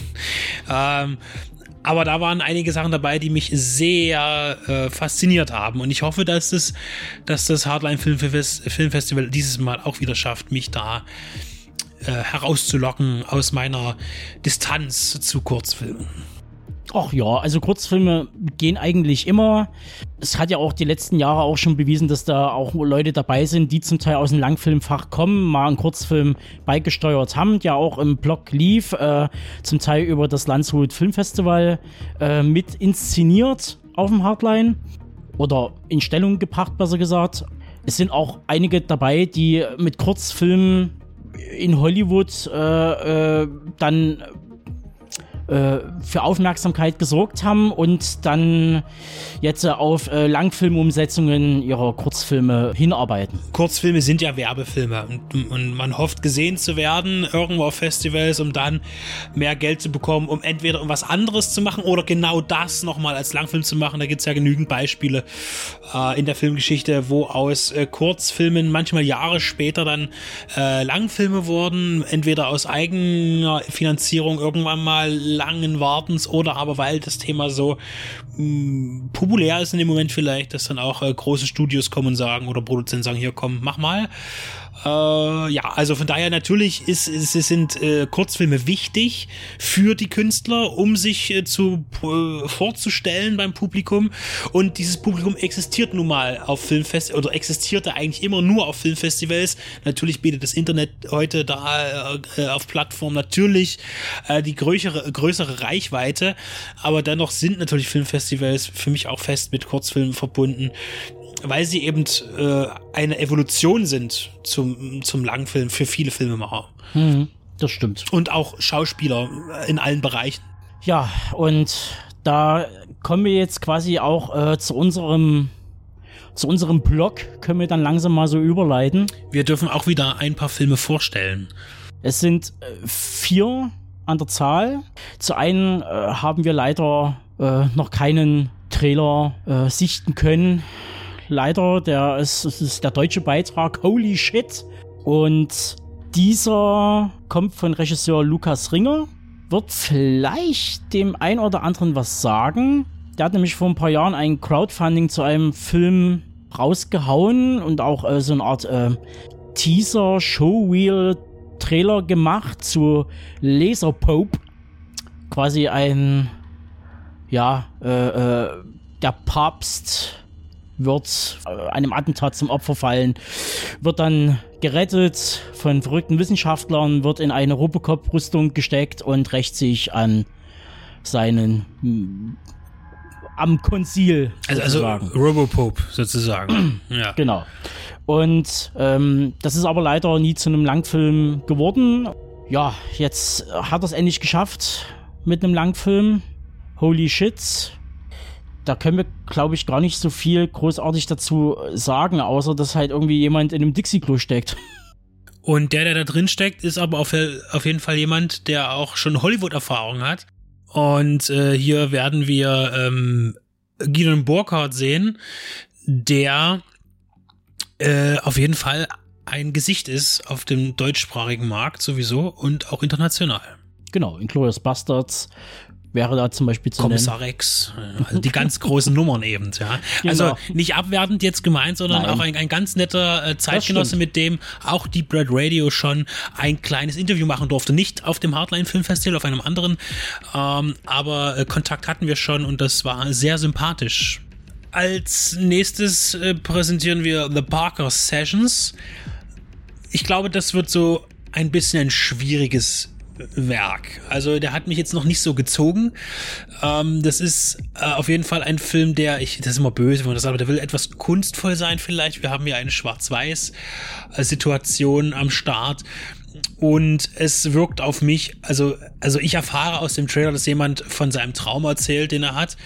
Äh, und auf mich hat das jetzt nicht so reißerisch gewirkt. Filme müssen nicht reißerisch sein, um Himmels Willen. Es muss auch ein Trailer nicht sein. Es hat mich nur am wenigsten von dem, was wir jetzt hier präsentieren dürfen, abgeholt, muss ich sagen, auf dem Festival. Hm. Ja, es wird halt ein arthausiger Independent-Horror. Ich lasse mich aber auch immer gerne überraschen. Ja. ja, das ist irgendwie, der Trailer ist sehr artifiziell, also da, da muss man dann, der sagt halt nicht viel aus. So, außer dass man halt so äh, Albtraumsequenzen. Er macht mich aber auch nicht so neugierig. Das ist, äh, ein, ein, ein, Trailer muss keine Aussage haben, aber er sollte schon neugierig machen. Äh, ich bin gespannt. Er wird sein Publikum finden, genauso wie Frank und Zed. Äh, ein das Publikum ist natürlich das komplette Gegenteil äh, von äh, The Parker Sessions in, in jedem Sinne. Denn wir haben da nicht nur nicht äh, lebendige Menschen als äh, Darsteller, sondern Puppen. Äh, und zum anderen ist er auch knallbunt, glaube ich, der Film. Und äh, blutig. Und blutig. Wobei blutig ist ja der Trailer zu The Parker Sessions auch in gewisser Weise. Ja, aber ähm, also ich habe den Trailer zu Frank Z gesehen, musste streckenweise ähm, an Dave mit dem Mace denken. Und natürlich zwangsläufig an Jim Henson. Ich dachte jetzt an Meet the Feebles. äh, auch an Meet the Feebles wäre auch, äh, also die Muppet Show in Blutig ähm, und äh, in einer Fantasy-Welt äh, Frank und Zed, zwei Untote, die sich da irgendwie bewähren müssen. Äh, es sieht äh, voluminös aus, weil halt wirklich viel Kulissen gebaut wurden, viele Modelle gebaut wurden. Ähm, ähm, das stammt von einem, das ist der Langfilm, Debütfilm sozusagen, richtiger Langfilm ähm, von ein paar Jungs, die auf YouTube schon ein paar Jahre sehr untriebig sind und dort halt schon Puppen-Action zum Besten geben und wirklich qualitativ wirklich gut aussieht. Also ähm, das ist jetzt nicht irgendwie hingeschnodderte Puppen-Action, sondern die haben sich was dabei gedacht und es sieht halt wirklich klasse aus. Und da bin ich echt gespannt, was dabei rumkommt. Also ich, ich, also ich erwarte da gute, blutige Comedy-Unterhaltung. Der wird sicherlich das Festival in jeglicher Weise auflockern. Egal äh, wie, wie, das läuft, der Film wird, äh, glaube ich, der, der, der, das ist der Spaßfaktor-Film auf dem Festival. der Flo hat das bezeichnet als Puppet Core. Ja. Okay, man lernt nie aus. Äh, wir lernen. Es muss nur genügend Filme geben in dem Bereich, dass man dann irgendwann mal ein Genre dazu äh, Namen entwickelt. Ja. ja, das stimmt. Wir hatten ja vor uns erwähnt hier äh, Filme, die sehr nach Hollywood und nach Big Budget aussehen. also eine gewisse Erwartungshaltung oder Qualitätsstandard erfüllen. Und da sind wir bei einem, sagt man, Drama, Thriller, Ja, ich glaube, das ist. Racheplot zum Teil. wir, wir machen es uns ganz einfach. Es ist ein Mixed Genre Movie möglicherweise. Und wir haben Einflüsse aus dem äh, Boxfilm. Also es geht um eine junge Boxerin, die verzweifelt nach ihrer verschwundenen Schwester sucht. Äh, Die irgendeinem kriminellen äh, Ring oder kriminellen äh, Menschen zum Opfer gefallen ist. Und äh, hier haben wir auch einen großen Namen auf dem Festival und zwar ist das Ganze produziert von Darren Aronofsky. Und der steht hinter dem Projekt und ja, also der mm, Film äh, ist sicherlich einer von denen, wo das Interesse natürlich sehr groß ist vom gesamtheitlichen Publikum, weil der deckt auch viel ab. Ist jetzt nicht, nicht irgendwie äh, äh, nischentechnisch äh, wie Splatter oder, an, oder Puppetcore, ne? sondern der Film ist, denke ich, auch einer der, der die das breite Publikum trifft. Also der ist auch schon auf ein paar Festivals gelaufen, wie ein paar andere halt auch. Hat auch, was man so kritikenmäßig äh, sich da äh, bei der IMDB so liest, fast die Bank weg durch nur positive Bewertungen. Weil die Hauptdarstellerin Tiffany Chu, äh, wo richtig gute Arbeit dort leistet und äh, wirklich kompletten Körpereinsatz da drin zeigt. Also da wird auch viel, gibt es viel Kontakt-Action. Es ist schon wirklich Körperkino äh, im wahrsten Sinne des Wortes. Und das ist jetzt der Film, äh, der auf diesem Festival eben aus dem Horrorbereich rausfällt. Ne? Es gibt ja immer diesen einen, mindestens den einen Film. Äh, denken wir zum Beispiel beim letzten Mal Dinner in America, der ja mit Horror nichts am Hut hat, aber eben doch auch ein Hardliner ist als Film. Und das ist jetzt, denke ich, der. Genau, ne? das ist halt Catch the Fair One. Catch Genau. the Fair One ist der Film, der den Horror nicht bedient, aber zweifelsfrei ein Genrefilm ist, der ja auf die Schnauze haut wahrscheinlich. Ja, was können wir noch sagen zum Hardline? Es wird großartig. Also das äh, davon gehe ich aus. Das war schon immer so und das wird auch so bleiben. Da bin ich mir auch so sicher. Und natürlich nicht nur, weil wir da sind, sondern weil äh, auch alle anderen da sein werden und vielleicht auch ein paar neue. Und äh, weil es ja auch wieder, wir müssen immer noch dazu sagen, äh, wir wissen nicht, wie es äh, zum äh, ja, Anfang April aussehen wird mit Corona und Bestimmungen und anderen Dingen. Aber im Moment ist viel geplant. Auch äh, die Abendveranstaltungen, äh, die Aftershow-Veranstaltungen an Freitag und Samstag. Freitag übernehmen die Jungs vom Regensburg ansässigen Ghost Town Radio und äh, werden dort quasi das Publikum beschallen.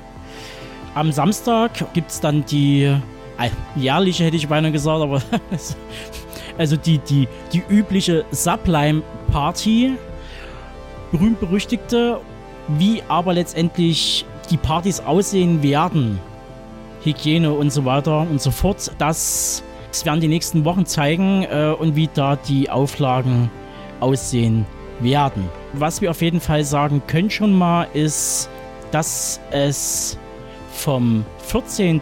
bis 24. April ein Catch-up-Festival geben wird. Das nämlich war ja halt die Bedingung, das hatten wir ja schon mal erwähnt, äh, dass es eine Online-Variante äh, geben wird, in der acht Langfilme sowie die zwei Kurzfilmblocks zu sehen sind. Welche Langfilme das sind, wissen wir auch noch nicht. Zumindest könnt ihr da euch die Tickets holen, Online-Tickets holen, um dort die Filme zu sichten. Wir können euch auf jeden Fall sagen, schon mal, äh, dass es lohnen wird, weil es sind zehn Deutschland-Premieren dabei und halt die eine Weltpremiere, nämlich Holy Shit. Und was halt immer wichtig ist, das dürft ihr nie vergessen, ihr könnt dort eventuell Filme sehen, die ihr so schnell vielleicht nicht wiedersehen werdet, ähm, weil nicht jeder Film findet einen Verleiher, trotz irgendwelcher Qualitäten, weil der vielleicht äh, äh, nie in irgendwelche Schubladen reinpasst, schwierig zu bewerben ist, trotz dass der halt super aussieht. Also wir erinnern da an Dinner in Amerika, Der aber nun kommt auch auf den deutschen der Markt. kommt auf den deutschen Markt, aber es hat halt einfach mal zwei Jahre gedauert. Äh, Oder ich denke an Sator. Ihr, hängt, äh, steht immer noch aus. Das sind halt Filme, die man eben so schnell nicht sieht. Und nutzt das Angebot und greift da zu. Und wer weiß, äh, das, das Hardline Film Festival war auch schon mal für Überraschungen gut. Es lohnt sich immer irgendwie dabei zu sein. Und da geht jetzt auch schon mal ein Dank nochmal voraus ans ganze Orga-Team. Äh, wir haben natürlich immer eher, also vor allem du, Tobe, Kontakt zu Flo, äh, der ja als, als, ja als Speerspitze an diesem Festival vorne ran steht. Und da schon mal vorausgehend auch wieder der Gruß. Wir freuen uns auf ein Wiedersehen. Ebenso geht ein Gruß an Karin, die uns da pressemäßig sehr gut betreut, sich kümmert um Mampf und Kampf, hätte ich beinahe gesagt, unsere Bleibe die Gäste koordiniert und so weiter und so fort. Äh, und auch die Interviews. Im Hintergrund herumwuselt. Und ich hoffe, dass sie äh, diesmal auch einen ruhigen Moment findet. Wenn das Festival vorbei ist. So. ja, und wir auch weg sind. Dann auch noch Hinweis, die Dauerkarten sind alle weg. Und äh, es bleiben dann sozusagen noch Tagestickets, bin ich mir jetzt gerade nicht ganz sicher. Ähm, auf jeden Fall auch Einzel für Einzelvorstellungen gibt es auf jeden Fall noch welche. Der, aber der Vorverkauf dafür kommt, geht erst noch los. Ende März soll es soweit sein. Und ähm, dann schlagt zu, krallt euch das Ticket, das Goldene, für eure Filme äh, eures Begehrens und äh, dann sehen wir uns im Kinosaal. Bleibt weiter aktuell auf der Website, schaut immer hin. Irgendwann wird sicherlich auch der Sendeplan bereitgestellt, wann welche Filme kommen. Genau. Ähm, ich, ich habe da immer ein Auge drauf. Äh, geht auf die Hardline-Seite, die ist auch über unsere Webseite verlinkt. Ihr findet dann auch äh, erstmal alle nötigen Infos natürlich bei uns auch äh, nochmal ge in gebündelter Form und etwas ausführlicher definitiv dann auf der Hardline-Seite, wo dann eben auch nochmal Filmtrailer äh, zu finden sind, nochmal eine Inhaltsangabe, was da äh, Cast und Crew und äh, noch ein bisschen Background-Informationen zu den jeweiligen Künstlern und äh, äh, Schaffenden. Genau. Und alle nötigen Infos natürlich zu Hygiene und äh, Festivalstandards. Und dann tun wir am Abschluss noch äh, selbstverständlich eine kleine private Botschaft hinaussenden. Wir freuen uns natürlich auch auf unsere lieben Herz Herzensburm von äh, Viva la Movilusion. Ich hoffe, wir sehen da irgendjemanden von euch. Na, ein auf jeden Fall, aber. vielleicht auch mehr. Ja, vielleicht. Äh, ja. Uh, um äh, regional natürlich auch wieder äh, zu connecten. Und äh, ja, allgemein. Der eine wird sich eh wieder verletzen, wie immer. Vermutlich ja. Dann ja, ja, genau. fliegt er wieder auf die Schnauze. So, okay. also, abschießen. Wir sehen uns alle zentral beim am wichtigsten Ort, ähm, mutmaßlich dem wichtigsten Filmort im April des Jahres 2022 in Regensburg im Ostentor Kino. Vom 6. April bis zum 10. April. Fünf Tage Filme im Genrebereich. Wir freuen uns auf euch. Das neunte Hardline Film Festival. Es kommt.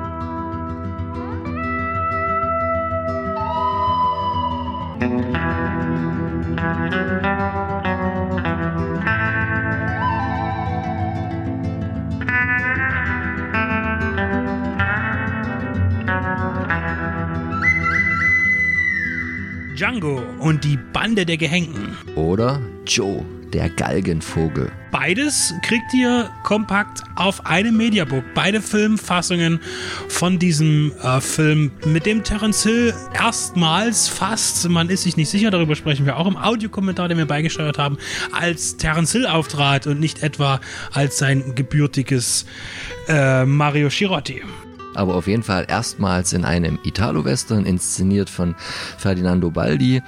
Hier herausgebracht von Explosive Media, die ja so ein bisschen die Spezialisten sind für Italo-Western, Neuveröffentlichungen in verschiedenster Form, DVD, Blu-ray, aber jetzt auch hier im Mediabook mit zwei verschiedenen schönen Covern. Und das Besondere daran, sonst würden wir jetzt hier nicht diese kleine Werbeveranstaltung machen, ist, ein Extra, was ihr zusätzlich zu den ganz vielen anderen interessanten Extras auch noch auf der Scheibe findet. Nämlich und den unseren äh, Audiokommentar, unseren allerersten, den wir gemacht haben. Und den sollte man sich schon mal genießen lassen dürfen. Genau, nebenan findet ihr noch ein Booklet. Das haben wir nicht beigesteuert. Es gibt dann irgendwie später noch andere Filme, wo das dann auch noch der Fall war. Aber hier sollte auf jeden Fall euer Augenmerk auf dem Audiokommentar liegen wir sagen nochmal, es ist unser erster, also vergebt uns vielleicht den einen oder anderen holprigen Einstand, aber wir sind eigentlich ganz zufrieden, so zurückblickend mit Django, die Bande der Gehängten, der jetzt seit neuestem äh, für euch erhältlich ist an eurem Lieblingsverkaufsorten dieser Welt oder halt auch im Internet. Im Italo-Western-Fachgeschäft.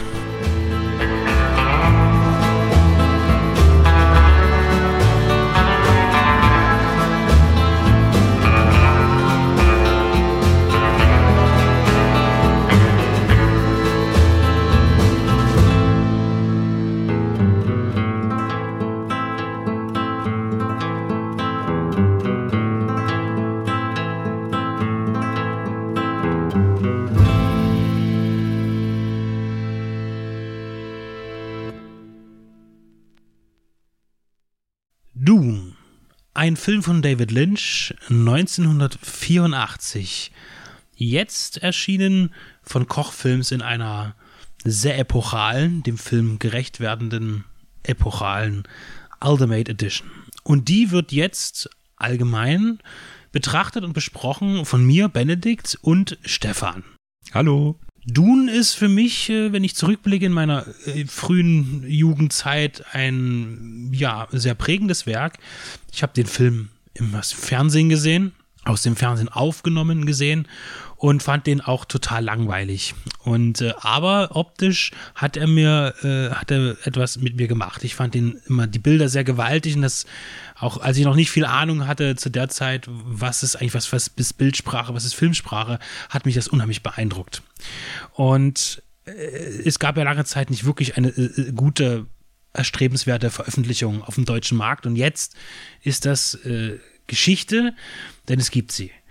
Und ich habe mich dann auch ähm, mit der Zeit ähm, beschäftigt mit der Literatur. Ich war ganz, ganz äh, versessen darauf, auch das Buch zu lesen. Also heute in meinen älteren Tagen mache ich das ja gerne mal auch zu Klassikern. Äh, die Filme, die ich als Klassiker empfinde, äh, die, die literarischen Vorlagen zu lesen. Das ging mir jetzt mit dem Exorzist so beispielsweise. Ich habe nur deshalb auch im Westen nichts Neues gelesen, tatsächlich irgendwann mal. Äh, so kommt es. Und so wollte ich auch Dune lesen, habe mir tatsächlich gleich, größenwahnsinnig wie ich war, alle sechs Basisbände von Frank Herbert gekauft in der 2001-Fassung. Hierzu muss man sagen, dass, es, dass das Buch ja mannigfaltig angeboten wird. In Neuauflagen, die alle ganz schrecklich bebildert sind. Also auch die Cover wir als Sammler sagen ja auch, ich stelle mir natürlich nur was ins Regal, was auch von außen schön ist und was eine tolle Haptik hat. Ich habe die äh, Paperbacks äh, mit den Originalillustrationen, also abgedruckt von John Schönherr. Und ja, da habe ich die alle sechs. Und ich habe den, den äh, ersten Band, der Wüstenplanet, begonnen und leider irgendwann nach nicht einmal der Hälfte kapituliert, weil es tatsächlich ein sehr für mich schwer zu lesendes Werk ist. Ich bin mit Romanen nicht so, also es muss mich dann echt fangen. Ich bringe hier immer gern den Vergleich mit Game of Thrones äh, von George R. R. Martin, weil das ja auch sehr epochal ist, Königshäuser, ähm, sehr, sehr viele handelnde Personen, äh, Begrifflichkeiten, Eigennamen, die immer wieder im Kopf über einen stolpern, die man nicht, nicht, nicht, nicht weiß, wie man sie korrekt aussprechen soll. Auch die Namen bei Frank Herbert, bei Dune, äh, sind teilweise nicht, dass ich sofort wüsste, wie spreche ich den jetzt richtig aus. Das stolpert man immer wieder drüber. Es ist kein einfaches Lesen für mich. Und äh, da der, dass das Buch zumindest am Anfang auch sehr nah an, an den Filmen dran ist, äh, war für mich so ein bisschen die Spannung auch nicht da. Ich habe das auch mit S gehabt zum Beispiel. Da habe ich auch von Stephen King relativ am Anfang gesagt, naja, irgendwie ist jetzt das, habe ich ja schon gesehen, ich weiß jetzt, was passiert, äh, hat mich nicht so interessiert. Beim Exorzist ganz das Gegenteil, obwohl es das gleiche ist. Äh, das Buch sehr nah dran, also der Film nah dran ist am Buch, äh, war die Schreibweise für mich ist sehr spannend. Und bei Frank Herbert ist es halt doch ein sehr schweres Lesen. Nicht so einfach und äh, ähm, äh, Entertainment-mäßig, wie es zum Beispiel bei Martin der Fall ist. Und dennoch freue ich mich, dass ich die Bücher da habe und es ist für mich auch eine kleine Lebensaufgabe, mich mit diesem literarischen Werk zu befassen. Er, er ist mit dem siebten Band ja verstorben. Er hatte den siebten Band angefangen, ist dann 65-jährig verstorben, Frank Herbert. Ähm, das Buch gilt als eines der, der großen Meilensteine der amerikanischen Science-Fiction-Literatur, international groß verkauft. Ich habe mal was von 12 Millionen verkauften Exemplaren gelesen, allein vom ersten Band. Das ist schon eine Menge über die Jahre hinweg. Und er ist dann eben verstorben und sein Sohn hat dann auch mit Co-Autoren versucht, das Werk noch ein bisschen zu, zu erweitern, äh, um zu umfassen. Ja, und so stehen sie jetzt hier. Ähm, muss ich wirklich sagen, äh, habe ich mir im Internet die, ich habe die komplett, kann man ja mal sagen, ich habe die komplett gekauft. In dem Zustand finde ich sehr guten Zustand für ein Taschenbuch. Sind ja auch schon ein paar Jahre alt, Jahrzehnte, äh, habe ich für 35 Euro gekauft. Das komplette Paket, alle sechs Bände. Und jetzt stehen sie hier neben der Dune Ultimate Edition. Stefan, sag doch mal. Nee, ich wollte noch was sagen. Noch, du hast von 2000, also 2001 Verlag und die äh, Neuauflagen, ich weiß nicht, hier waren schon die, die 28. Auflage beim zweiten Teil, die 31. Auflage beim, beim ersten Teil. Also die kam irgendwie Anfang der 90er, 93 hier nochmal raus mit den Originalcovern, wollte ich bloß mhm. mal sagen. Weil es ja eben so viele Versionen da auch gibt und dass man nochmal ein Gefühl dafür kriegt, was da jetzt hier steht. Ja, die Ultimate Edition. Also meine Geschichte zu Dune ist eben so, dass ich die Bücher nicht gelesen habe. Ich kann mich hier nicht als Frank Herbert-Kenner ähm, outen oder so, oder würde das auch nicht. Ich auch nicht. Äh, aber durch diese kurze Vorstellung, die du auch gegeben hast, oder zumindest die Ahnung, die wir hier haben, was da für ein Universum äh, ausgebreitet wird, auch literarisch, war ja, das habe ich zumindest bei dem neuen Villeneuve-Film mitbekommen, immer die Frage, äh, kann man das überhaupt in einem Film äh, verfilmen? Und nein, offensichtlich nicht. Das war ja auch ein Problem, was den David Lynch-Dune letztlich sowohl bei der Produktion als auch beim Schnitt, wobei das wieder andere Gründe hatte, dann beeinflusst hatte. Also so ein Mammutwerk, deswegen haben wir das am Anfang ausgeführt, oder besser gesagt du, ähm, dann in einen Film zu pressen, um es mal so zu sagen. Wir wissen ja vom Villeneuve-Film wird ein zweiter Teil kommen. So. Und äh, die, die Möglichkeit, das als Serie zu adaptieren, wurde ja um die letzte Jahrtausendwende wahrgenommen, als groß angelegte TV-Umsetzung die auch ja preisgekrönt war mit mit äh, namhaften Schauspielern, also keine Billig-Serie irgendwie, sondern tatsächlich hochgedacht. Ich kann mich daran erinnern, dass die, äh, das ging um die 40 Millionen Dollar Produktionskosten äh, für die Dune-Serie 2000 rum ausgegeben wurde, was viel Geld war für so eine Fernsehserie. Leider sind die digitalen, überwiegend natürlich digitalen Effekte im Gegensatz zu den herrlichen praktischen, die wir bei Dune 84 haben, heute für mich einfach nicht mehr sehbar. Also das ist wirklich, wenn man bei YouTube kann man das durchaus mal reingucken. Äh, da gibt es szenenweise, da, da, das ist einfach, das geht nicht. E-, egal wie gut das vielleicht gespielt sein mag, ich will es nicht sehen. Ich habe es als Kind mal, also als Jugendlicher mal reingeguckt, fand es aber da genauso langweilig damals. Und äh, da noch hingehen kann man sagen, also hier hat man das als Serie versucht. Ich weiß aber nicht, wie gut das funktioniert hat. Man hat aber darüber hinaus dann auch noch, scheinbar gab es einen gewissen Erfolg bei den Zuschauern. Ähm, den dritten Band der Reihe, dann noch Children of Dune, wurde auf jeden Fall auch noch äh, umgesetzt. Übrigens beide Serien für gar nicht viel Geld auf Blu-ray erhältlich, auch in Deutschland. Äh, wer sich dafür interessiert und äh, kein Streaming-Angebot hat, weil er im Tal wohnt, äh, kann das natürlich nutzen.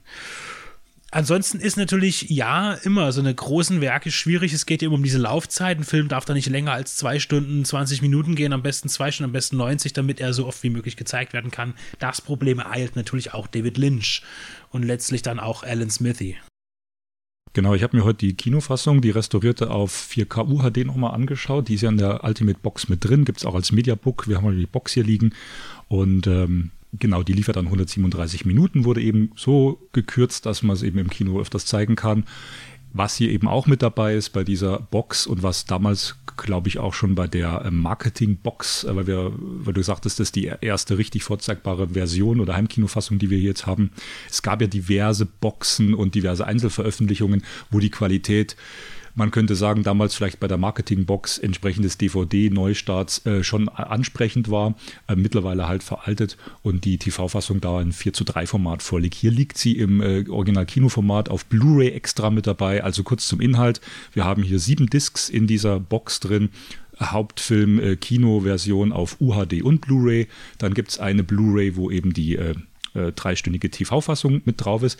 Dann gibt es nochmal eine Blu-ray, wo so ein Special äh, Spice Diver Cut drauf ist. Äh, Habe ich jetzt noch nicht gesehen. Wahrscheinlich eine Recut-Version auch. Können wir nicht viel dazu der sagen. Ist zwei Minuten länger als der ist der, brutto ein oder zwei Minuten länger, aber es könnte ja sein, dass es nochmal umgeschnitten ist oder anders funktioniert.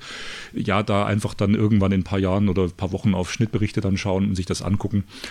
Dafür sind wir jetzt nicht da. Aber ich muss schon sagen, ich fand das toll restauriert und toll, wie das eben gemacht wurde. Ähm, du siehst halt in dieser Restauration, äh, diese ganzen Setbauten, die Kostüme, diese Details, was da für ein Aufwand betrieben wurde, war eine Riesenproduktion. Ne? Dido De Laurentiis hast du, glaube ich, schon gesagt, oder eben Raffaella De Laurentiis, seine Tochter, da als äh, ausführende Produzentin äh, an Bord. Ähm, war eigentlich David Lynchs erstes, erster großer Film, vielleicht letzter großer Film in diesem Format weil kommen wir dann später dazu. Zumindest hat er äh, an Dune ja auch fluchen können, beziehungsweise auch Segen haben können. Zuvor hat er Eraserhead über Jahre gedreht, der letztlich ein kleiner Kulthit wurde, nachdem er fertiggestellt wurde, dann der Elefantenmensch von ihm umgesetzt wurde und durch die visuelle Kraft in der Elefantenmensch wollte man ihn dann letztlich auch für Dune haben, wobei natürlich auch ganz andere Namen an Dune 84 beteiligt waren. Ridley Scott äh, war kurzzeitig äh, in Planung. Und Dune war ja letztlich nicht so der ganz große Erfolg, bei den Kritikern sowieso nicht und im Kino auch nicht der, der Überwelterfolg. Und äh, da war auch David Lynch schon ein bisschen geknickt, weil eben auch diese, diese Fassung letztlich fürs Kino geschnitten eben nicht das darbot, was eigentlich gedacht war. Äh, von der Fernsehfassung hat er sich komplett distanziert, deswegen ist da auch, ist ja auch hier in der Box äh, natürlich im, Ab im Vorspann steht Alan Smithy, was ja damals so das allgemein Pseudonym war für jemanden, der eben nicht genannt werden wollte äh, für das Werk und hat aber letztlich mit Dino ähm, dann immer noch einen guten Partner gehabt, der ihn dann später nach Dune äh, Blue Velvet ermöglicht hat und, und, und den Final Cut genau. ihm zugesichert hat für einen, ja sagen wir mal, für einen besseren Independent-Film, äh, weil Dune war natürlich eine Riesenproduktion mit, mit äh, den, den, ja, der Creme de la Creme, gerade auch an Effektkünstlern äh, in, in dem Gewerbe und natürlich auch an Darstellern nicht gegeizt hat mit, mit äh, auch schon doch recht vielen neuen Schauspielern in den USA. Es sind ja auch immer viele europäische Schauspieler dabei, die auf dem amerikanischen Markt jetzt noch nicht so fußfassend waren oder erste englischsprachige Erfolge äh, versuchten zu ja, haben. Lass uns doch einfach mal sagen, wer da so grob mitspielt. Ich meine, die Leute, die es jetzt hier hören, sind wahrscheinlich Fans, aber wir haben ja Patrick Stewart mit dabei, wir haben Jürgen Prochnow mit dabei, Max von Südow mit dabei, Sean Young aus Blade Runner. Ähm, Haufen Leute, die auch später dann bei David Lynch weiterarbeiten würden. Und Karl McLachlan als ja. äh, seine ersten Rollen oder zumindest seine erste große Hauptrolle fürs Kino. Ich denke, da ist ja auch eine Freundschaft äh, zwischen Künstler, äh, zwischen Künstlern entstanden mit, mit David Lynch. Sting. Äh, ich zähle noch kurz auf, was in der Box drin ist. Wir hatten noch eine Soundtrack-CD mit dem Original-Soundtrack von Toto ist mit dabei und dann eben eine Blu-ray mit komplett von Kochfilms neu produzierten, in Auftrag gegebenen Bonusmaterial. Da ist die 82-minütige ähm, Doku ähm, Sleeper Must Awaken mit drauf, also komplett neu produziert. Ich glaube, letztes Jahr dann fertiggestellt worden. Credits waren 2021. Ähm, haben wir uns komplett angeschaut. Äh, schön gestaltet, hat mir in dem Fall gut gefallen, weil äh, zum Beispiel Paul M. Salmon, auch der Filmhistoriker, der bei Blade Runner das Buch geschrieben hat und da immer eingebunden war, der auch beim äh, Produktion von Dune mit äh, dabei war und da eben äh, zu berichten hatte und viele andere Leute in, in Off-Kommentaren äh, im Hintergrund ein, eingespielt werden, man sie hört, auch ihre Namen er erscheinen, dass man weiß, wer spricht gerade. Ähm, Archivaufnahmen werden dazwischen geblendet äh, von Raffaella De Laurentiis, David Lynch am Set und so weiter. Aber ich wollte eben sagen, man sieht Filmbilder. Also man sieht die Bilder entweder aus dem Spielfilm oder von den Produktionsarbeiten live, Konzeptideen, Konzeptzeichnungen und darunter werden die Stimmen der, sage ich mal, Experten gelegt. Man sieht jetzt nicht Talking Heads. Fand ich sehr angenehm. Das heißt, die Doku ist auch dementsprechend dicht äh, trotz der Länge. Da geht es von, von Vision, Vorbereitung bis äh, Production, äh, bis Auswertung, Schnittfassung. Also super, eigentlich so die ultimative gültige Doku, die einmal alles abdeckt. Dann gab es ein, oder gibt es ein neues ähm, produziertes Interview mit Jürgen Prochnow. Dann gibt es ein ähm, äh, neues Interview, äh, beziehungsweise ein Featurette, das war ganz schön über die äh, Spielzeuge. Also, wo man mit den Ohren schlackert, dass die für Dune ja den ähnlichen Aufwand betreiben wollten wie für Star Wars, wo es die irrsinnigsten Spielzeug-Varianten äh, gibt. Da würde ich gerne noch ein, zwei Worte zu verlieren, weil das ist ja wirklich äh, ganz toll hier auch gemacht, äh, dass hier die Toyline, die entwickelt wurde, ähm, wirklich alles abdecken wollte. Die hatten halt so Spielfiguren von den wichtigsten Hauptcharakteren. Dann hatten die auch einen Wurm, der allerdings eben im Größenverhältnis natürlich dann nicht als zusammenbar spielbares äh, funktionierte Spielzeug. Dann gab es auch tatsächlich äh, Fahrgeschäfte, also Fahrgeräte, äh, Raumschiffe. Es gab auch vieles, was geplant war, aber letztlich. Bettwäsche nie. für kleine Kids. Ja, das geht ja dann noch weiter. Also, wir haben aber noch diese Spielzeuge, die dann auch teilweise nur geplant waren, nie produziert wurden, weil es eben kein Erfolg war, letztlich. Ähm, es, es, gibt auch einige Figuren, die nie veröffentlicht wurden, die nur auf Katalogen abgebildet waren, wo es nur einen Prototypen gab, äh, wo heute Sammler, äh, die sich da auskennen, sicherlich bestimmt horrende Preise für nur Körperteile, wie man hier in der Doku erfährt, bezahlen, wenn sie die bekommen für so eine kleinen äh, Six-Inch oder was auch immer Figuren das dann sind. Und äh, dann ja, aber auch das komplette Ding, also vom, vom, vom Papp-Party, Geburtstagsteller für Kinder, äh, über die Lunchbox, äh, Trinkbecher, Bettwäsche, äh, auch so 3D- Brillen, also so Bild guckt, die, wo man äh, diese, du hast vor uns gefragt, wie heißt das eigentlich? Wir haben überlegt, wie man das, also das Ja. sind diese kleinen Schablonen gewesen Genau. mit diesem äh, 3D-Schablonen, wo du halt in einen Kasten reinguckst und eben Bilder aus dem Film siehst. Und das muss man auch nochmal sagen, das ist ja äh, zugeschnitten, diese ganze Produktlinie zugeschnitten für Kinder ab sechs Jahren. Und der Film ist halt einfach mal brutal. Äh. Also es ist, halt- es ist halt kein Star Wars, wo ein, ein Laser geschossen wird und man sieht keinen Einschuss irgendwie. Äh, hier in Dune sieht man auch mal Blut. Ja, das, das ist etwas, das äh, natürlich auch Dune wesentlich erwachsener äh, dastehen lässt als Star Wars beispielsweise. Der ist ab 16 und es gibt ja einige blutrünstige äh, Szenen oder auch ge- gewalttätigere Szenen. Äh, Auch in Star Wars wird man Arm abgehackt von den Alien, aber das ist halt alles noch sehr comichaft. Also Dune hat auch eine düstere Grundstimmung, das kommt noch dazu. Genau. Deshalb ist das Partybesteck für, für Geburtstagsfeiern für Kinder nicht so unbedingt geeignet. Also die Doku fand ich wirklich sehr speziell. Die war spannend. interessant, weil ich jetzt zum Beispiel auch nicht so dieser, dieser Toyboy-Fan bin, jetzt was Spielzeuge angeht, aber in diesem bizarren Kontext, das hat ja auch selber der, der Typ gesagt, der da interviewt wurde, oder das eigentlich presented hat, das Feature oder halt dafür interviewt wurde, dass er sagt, es ist so bizarr, was da teilweise passiert ist, aber er ist denen letztlich dankbar, weil wir jetzt drüber sprechen können. Ganz kurz und dann hören wir mit der Doku auf. Das allerkrasseste Beispiel war, dass es ja wirklich eine Spielfigur gab von, ich glaube, äh, Stings äh, Charakter, wie er die Katze in diesem Käfig, die gebunden an eine Mausratte, was das ist, die für den äh, Herrscher, für den Imperator zum Melken abgegeben wird. Und das gab es als Spielfigur, wo man sich denkt, also wie bizarr kann es noch gehen. Okay, Haken dran. Ähm, dann gab es noch eine weitere neu produzierte Doku, ich glaube, über die, was über die Filmmusik äh, oder über die Effekte, Ausstattung, irgendwas noch. So, und dann haben wir noch eine komplette Disc, auch wieder Blu-ray, mit den kompletten Special Features, die es bisher schon Archiv-Featurettes zu Dune gab. Das heißt, die Sachen, die auch damals wahrscheinlich in dieser Marketingbox drin war, die ja mehrere Discs umfasste. Wir haben hier gerade mal das äh, Blu-ray-Menü offen, also ich lese jetzt bloß mal im Schnelldurchlauf vor. Destination Dune, Impressions of Dune, Designing Dune, alles Featurettes, damals gedreht, so im 4 zu 3 Format, äh, Vintage Featurettes, die das, äh, glaube ich, Anfang der 2000er dann auf den Markt kamen oder ne, mit dem DVD-Zeitalter, über Modelle, Spezialeffekte, Kostüme, Interview mit Darsteller Paul Smith, äh, Interview mit Production Coordinator und Sean Youngs Super 8 Aufnahmen, da wollte ich noch was dazu sagen. Die sind sehr interessant, das hat mich so ein bisschen an äh, die ähm, ja, Behind-the-Scenes-Szenen aus, aus Shining erinnert, die ja, glaube ich, von äh, Kubricks Tochter gedreht wurde, dieser Doku-Film, die ja da auch immer mit der 8 oder 16 mm Kamera rumgelaufen ist und halt das Set äh, gefilmt hat und was gerade so passiert. Das hat wohl damals die Darstellerin Sean Young, es gibt so ein paar private für sich Super 8 Aufnahmen gemacht vom Set, von den Dreharbeiten. Die sind teilweise auch in dieser neu produzierten Hauptdoku, die ich am Anfang jetzt erwähnt hatte, mit integriert. Ähm, ist halt nett, das zu sehen, also wie wenn man hautnah dabei gewesen wäre. Also, um es kurz zu machen, es ist eigentlich alles, was es zu Dune jemals gab oder was es geben könnte, ist hier in dieser Box mit drin, oder Benedikt? Fehlt was? was jetzt vielleicht äh, rechtslizenzmäßig ist wie die Jodorowsky-Doku, äh, also was eigentlich Jodorowsky äh, aus Dune machen wollte, ist jetzt nicht mit dabei. In der Doku wird aber, äh, in der äh, neuen Doku wird aber auch angesprochen, was für Verfilmungsansätze es gab. Äh, wird kurz abgehandelt, nicht so in der Tiefe.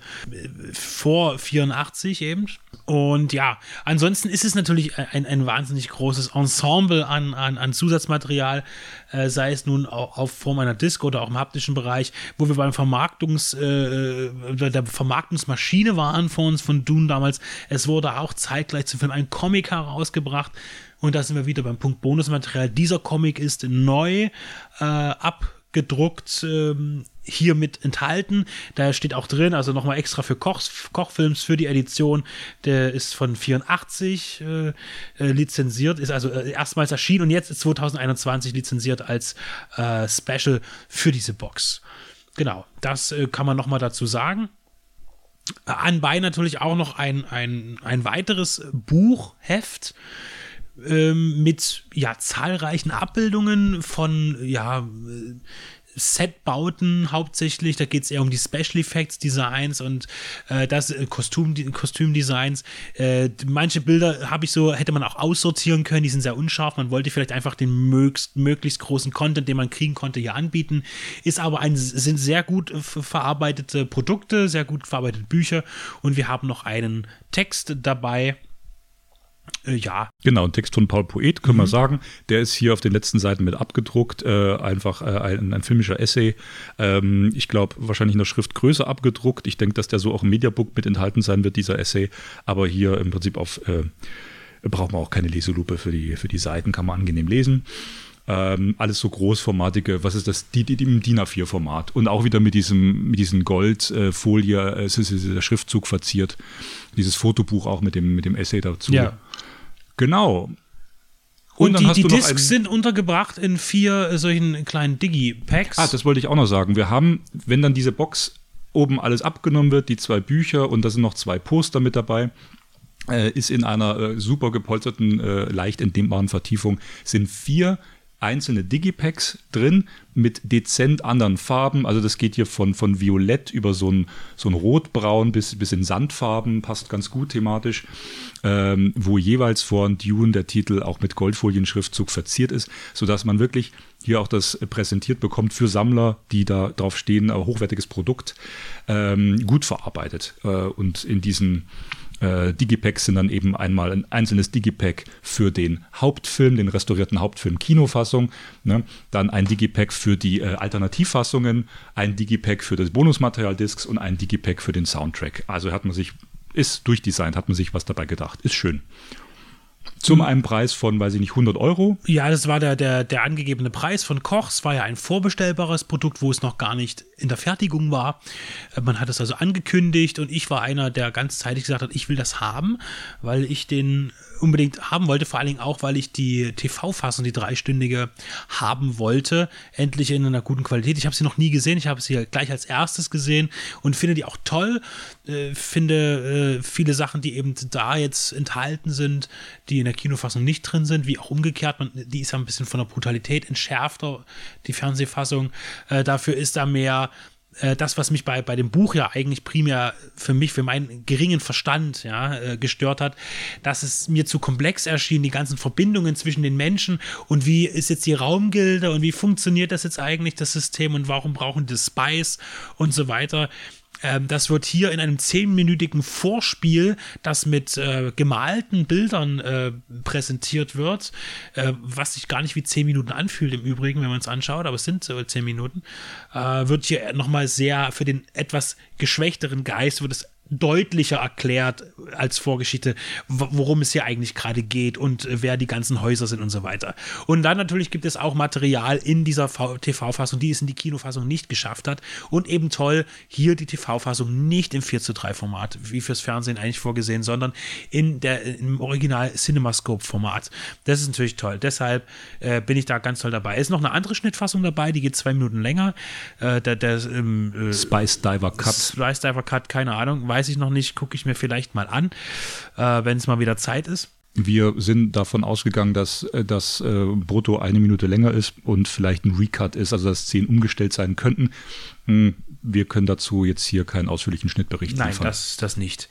Äh, jedenfalls, deshalb habe ich mir die auch bestellt. Und weil es halt als epochales Werk vorausgegangen ist, es würde eine total noch nie dagewesene Edition sein, auch was die Haptik angeht. Das Äußere, die Glasbox wurde irgendwann dann gesagt, oh, es gibt eine Glasbox. Da gab es natürlich dann äh, Schwierigkeiten bei der Fertigung, Produktion.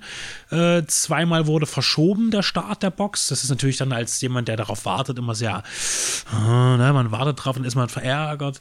Äh, aber letztlich ist es ja doch gekommen und äh, man freut sich dann darüber.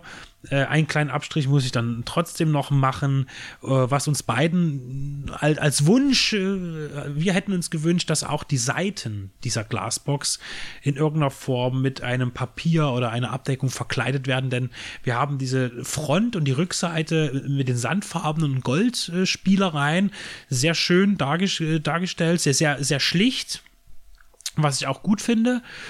Und aber an den Seiten sehen wir eben diese schwarze Schaumstoffmasse. Also durch. für die, die das jetzt sich nicht vorstellen Wir werden können, natürlich Fotos abbilden. Ihr könnt im Netz gucken oder bei uns auf der Seite wird ein Foto abgebildet sein. Genau, oder so. Also das ist so eine Breite von, ich würde jetzt mal sagen, 8 bis 10 Zentimetern äh, Plexiglasbox und da hast du eben, wenn du das als Buch, so in, als breites, großes Buch in das Regal stellst, du nicht mit der Front raus, äh, um etwas Platz zu sparen, äh, hast du halt eben äh, diesen dunklen Schaumstoff hinter dem Plexiglas und siehst sonst nichts, keine Schrift, kein. Da haben wir uns halt, das ist vielleicht so das Einzige, wo man sagen können, bei dieser ultim, wirklich ultimativen Box, da hätte man vielleicht, wie du sagst, so einen Einschuber machen können in derselben Farbe. Vom Material wäre jetzt bestimmt noch drin gewesen. Aber das denke ich nämlich auch. Und ich frage mich, ob das einfach nicht beachtet wurde, nicht dran gedacht gemacht wurde. Wenn es zweimal verschoben wird, klar, man hat da andere Probleme. Äh, wie ist das jetzt? Kann ich den Termin halten? Und die Leute warten schon und, und meckern vielleicht auch schon. Ähm, man will das endlich rausbringen. Hier wäre es einfach toll gewesen der Zeit, wenn man, wenn das noch aufgefallen wäre, vielleicht. Das ist natürlich immer Jammern auf hohem Niveau, aber ich jammer ja auch gerne mal da. Das ist nicht das Problem jetzt, dass ich mal jammern kann.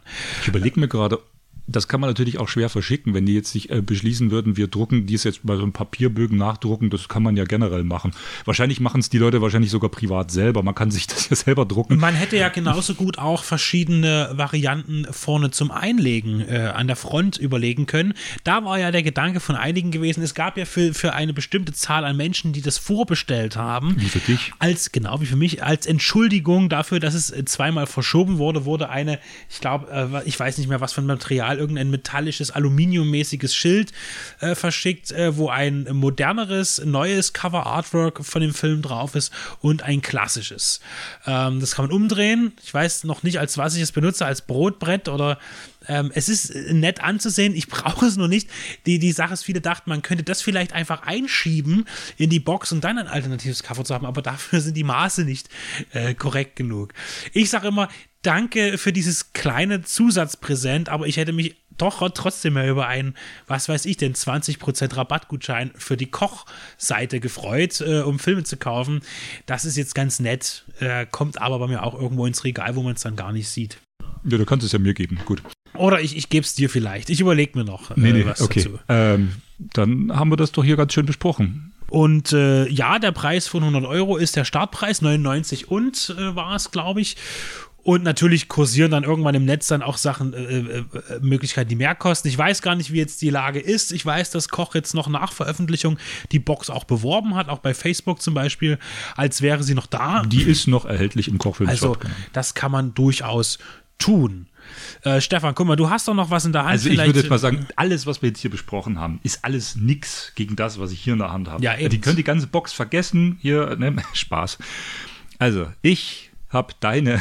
Vorkoch war nämlich Laser Paradise.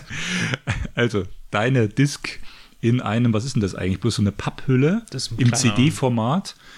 Extra, kompletter Spielfilm DVD, Dune der Wüstenplanet. Ist jetzt eigentlich so vom Druckcover gar nicht so schlecht vorne hinten auch, hat noch dieses neue das FSK 16 Logo. War für die Filmzeitschrift, äh, wie hieß sie? Du, das liest, steht da. Widescreen. Widescreen, Widescreen Vision, Vision, genau. So, Widescreen, die hatte ich auch früher mal äh, kurz abonniert und dann 2009 kam das raus. So, ja, dann hat man halt eben den Film hier äh, auf DVD. Der Knaller ist natürlich vorne das Bild. Das mag ja vom HD-Master damals gewesen sein und das Bild sicher nicht schlecht. Du sagtest ja auch, du hast eine DVD, die Wir legen davon ist. auch ein Foto bei. Aber das Foto Ding. ist der Knaller.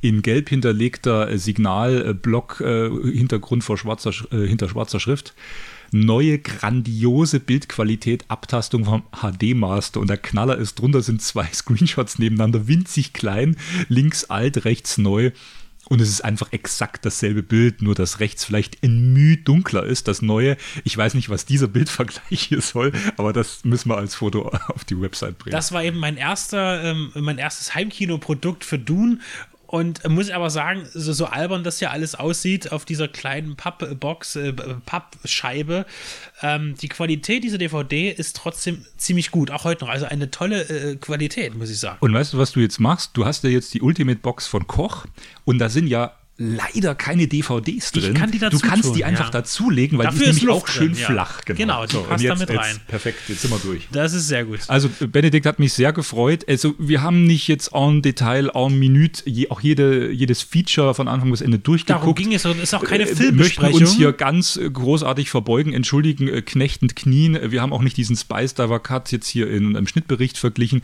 Was wir sagen können, dass es ähm, signifikante Unterschied zu der von dir geschätzten TV-Fassung gibt. In der Länge, in der Wirkung, in der epischen Breite zur Kinofassung, die ich auch nochmal geguckt habe, die dann auch ab der zweiten Hälfte schon sehr montageartig wird, wird sogar in der Dokumentation so bestätigt, äh, nicht sehr gelungen tolle Effekte, tolle praktische Effekte für die damalige Zeit. Wirklich ein visionärer Film in, in seiner Art. Äh, Wahnsinn, 53 Sprechrollen, äh, riesiger Aufwand. Ähm, guckt euch den Film einfach an, egal in welche Edition ihr den jetzt auch holen wollt. Wir würden aber die neue äh, Restauration oder Qualität von Koch empfehlen, äh, auf Blu-ray zumindest. Das bringt's schon. also alle anderen Angebote, die es jetzt noch gibt im Internet, so äh, Veröffentlichungen auf Blu-ray oder DVD, sind jetzt an acta gelegt. Das, das kann man jetzt äh, gut vergessen. Äh, was ich noch sagen will, ist, äh, wie gesagt, wir machen keine inhaltliche Besprechung. Ich finde den Film großartig. Ähm, es gibt viel über den Film zu berichten. Es gibt viele gute Dokumentationen über den Film, auch jetzt in dieser neuen Box mit drin, wer sich dafür interessiert. Es gibt auch viel darüber zu lesen. Und ich finde einfach auch, und in der Restauration noch einmal, die praktischen Effekte, die gewinnen hier. Also die, die, die Special Effects sind zu, zu 95 Prozent gigantisch in diesem Film, wie die hier rüberkommen. Diese, dieser Fotorealismus, der hier geschaffen wurde in Dune 84, äh, ist unglaublich. Auch jetzt auf, der, auf, auf, auf dem Screen hier. Ich habe da gesessen und gedacht, wie herrlich ist das? Wie herrlich sah es sieht, kann Kino aussehen, wie herrlich sah es aus. Da stinkt jeder Film heute ab, der ist mit CGI versucht. Auch der neue äh, Dune von Dennis Villeneuve, den ich sehr schätze, ähm, hat ja auch äh, hält sich auch ein bisschen zurück. Also die Effekte sind nicht ganz, sie sind nicht schlecht. Aber wenn man dann eben den Vergleich sieht zu 84, das kann man sagen, oh, das ist so ein alter Schinken hier, das sieht alles irgendwie komisch aus. Nein, das ist, es ist perfekt für mich. Von den von vielen Effektszenen her, nicht alle, aber viele Effektszenen sind großartig. Und hier wird auch nochmal im Bonusmaterial eindeutig gesagt, in dem ganzen Film gibt es keine digitalen Effekte. Komplett nicht im 84er Dune. Auch wenn es manchmal vielleicht dachten, das ist doch ein früher digitaler Effekt. Nein, gibt es nicht. Schaut euch den Film an. Ganz rein handwerklich gemachtes Kino. Ihr merkt, Benedikt glüht vor Leidenschaft. Wir, jetzt, wir müssen jetzt aufhören, weil sonst brennt die Bude ab. Äh, viel Spaß mit Dune, es war mir eine Ehre. Und äh, ja, Bis zur nächsten Ultimate Edition. Vielleicht wieder mit einem noch nicht bislang nicht so gut erhaltbaren Werk in Deutschland zumindest.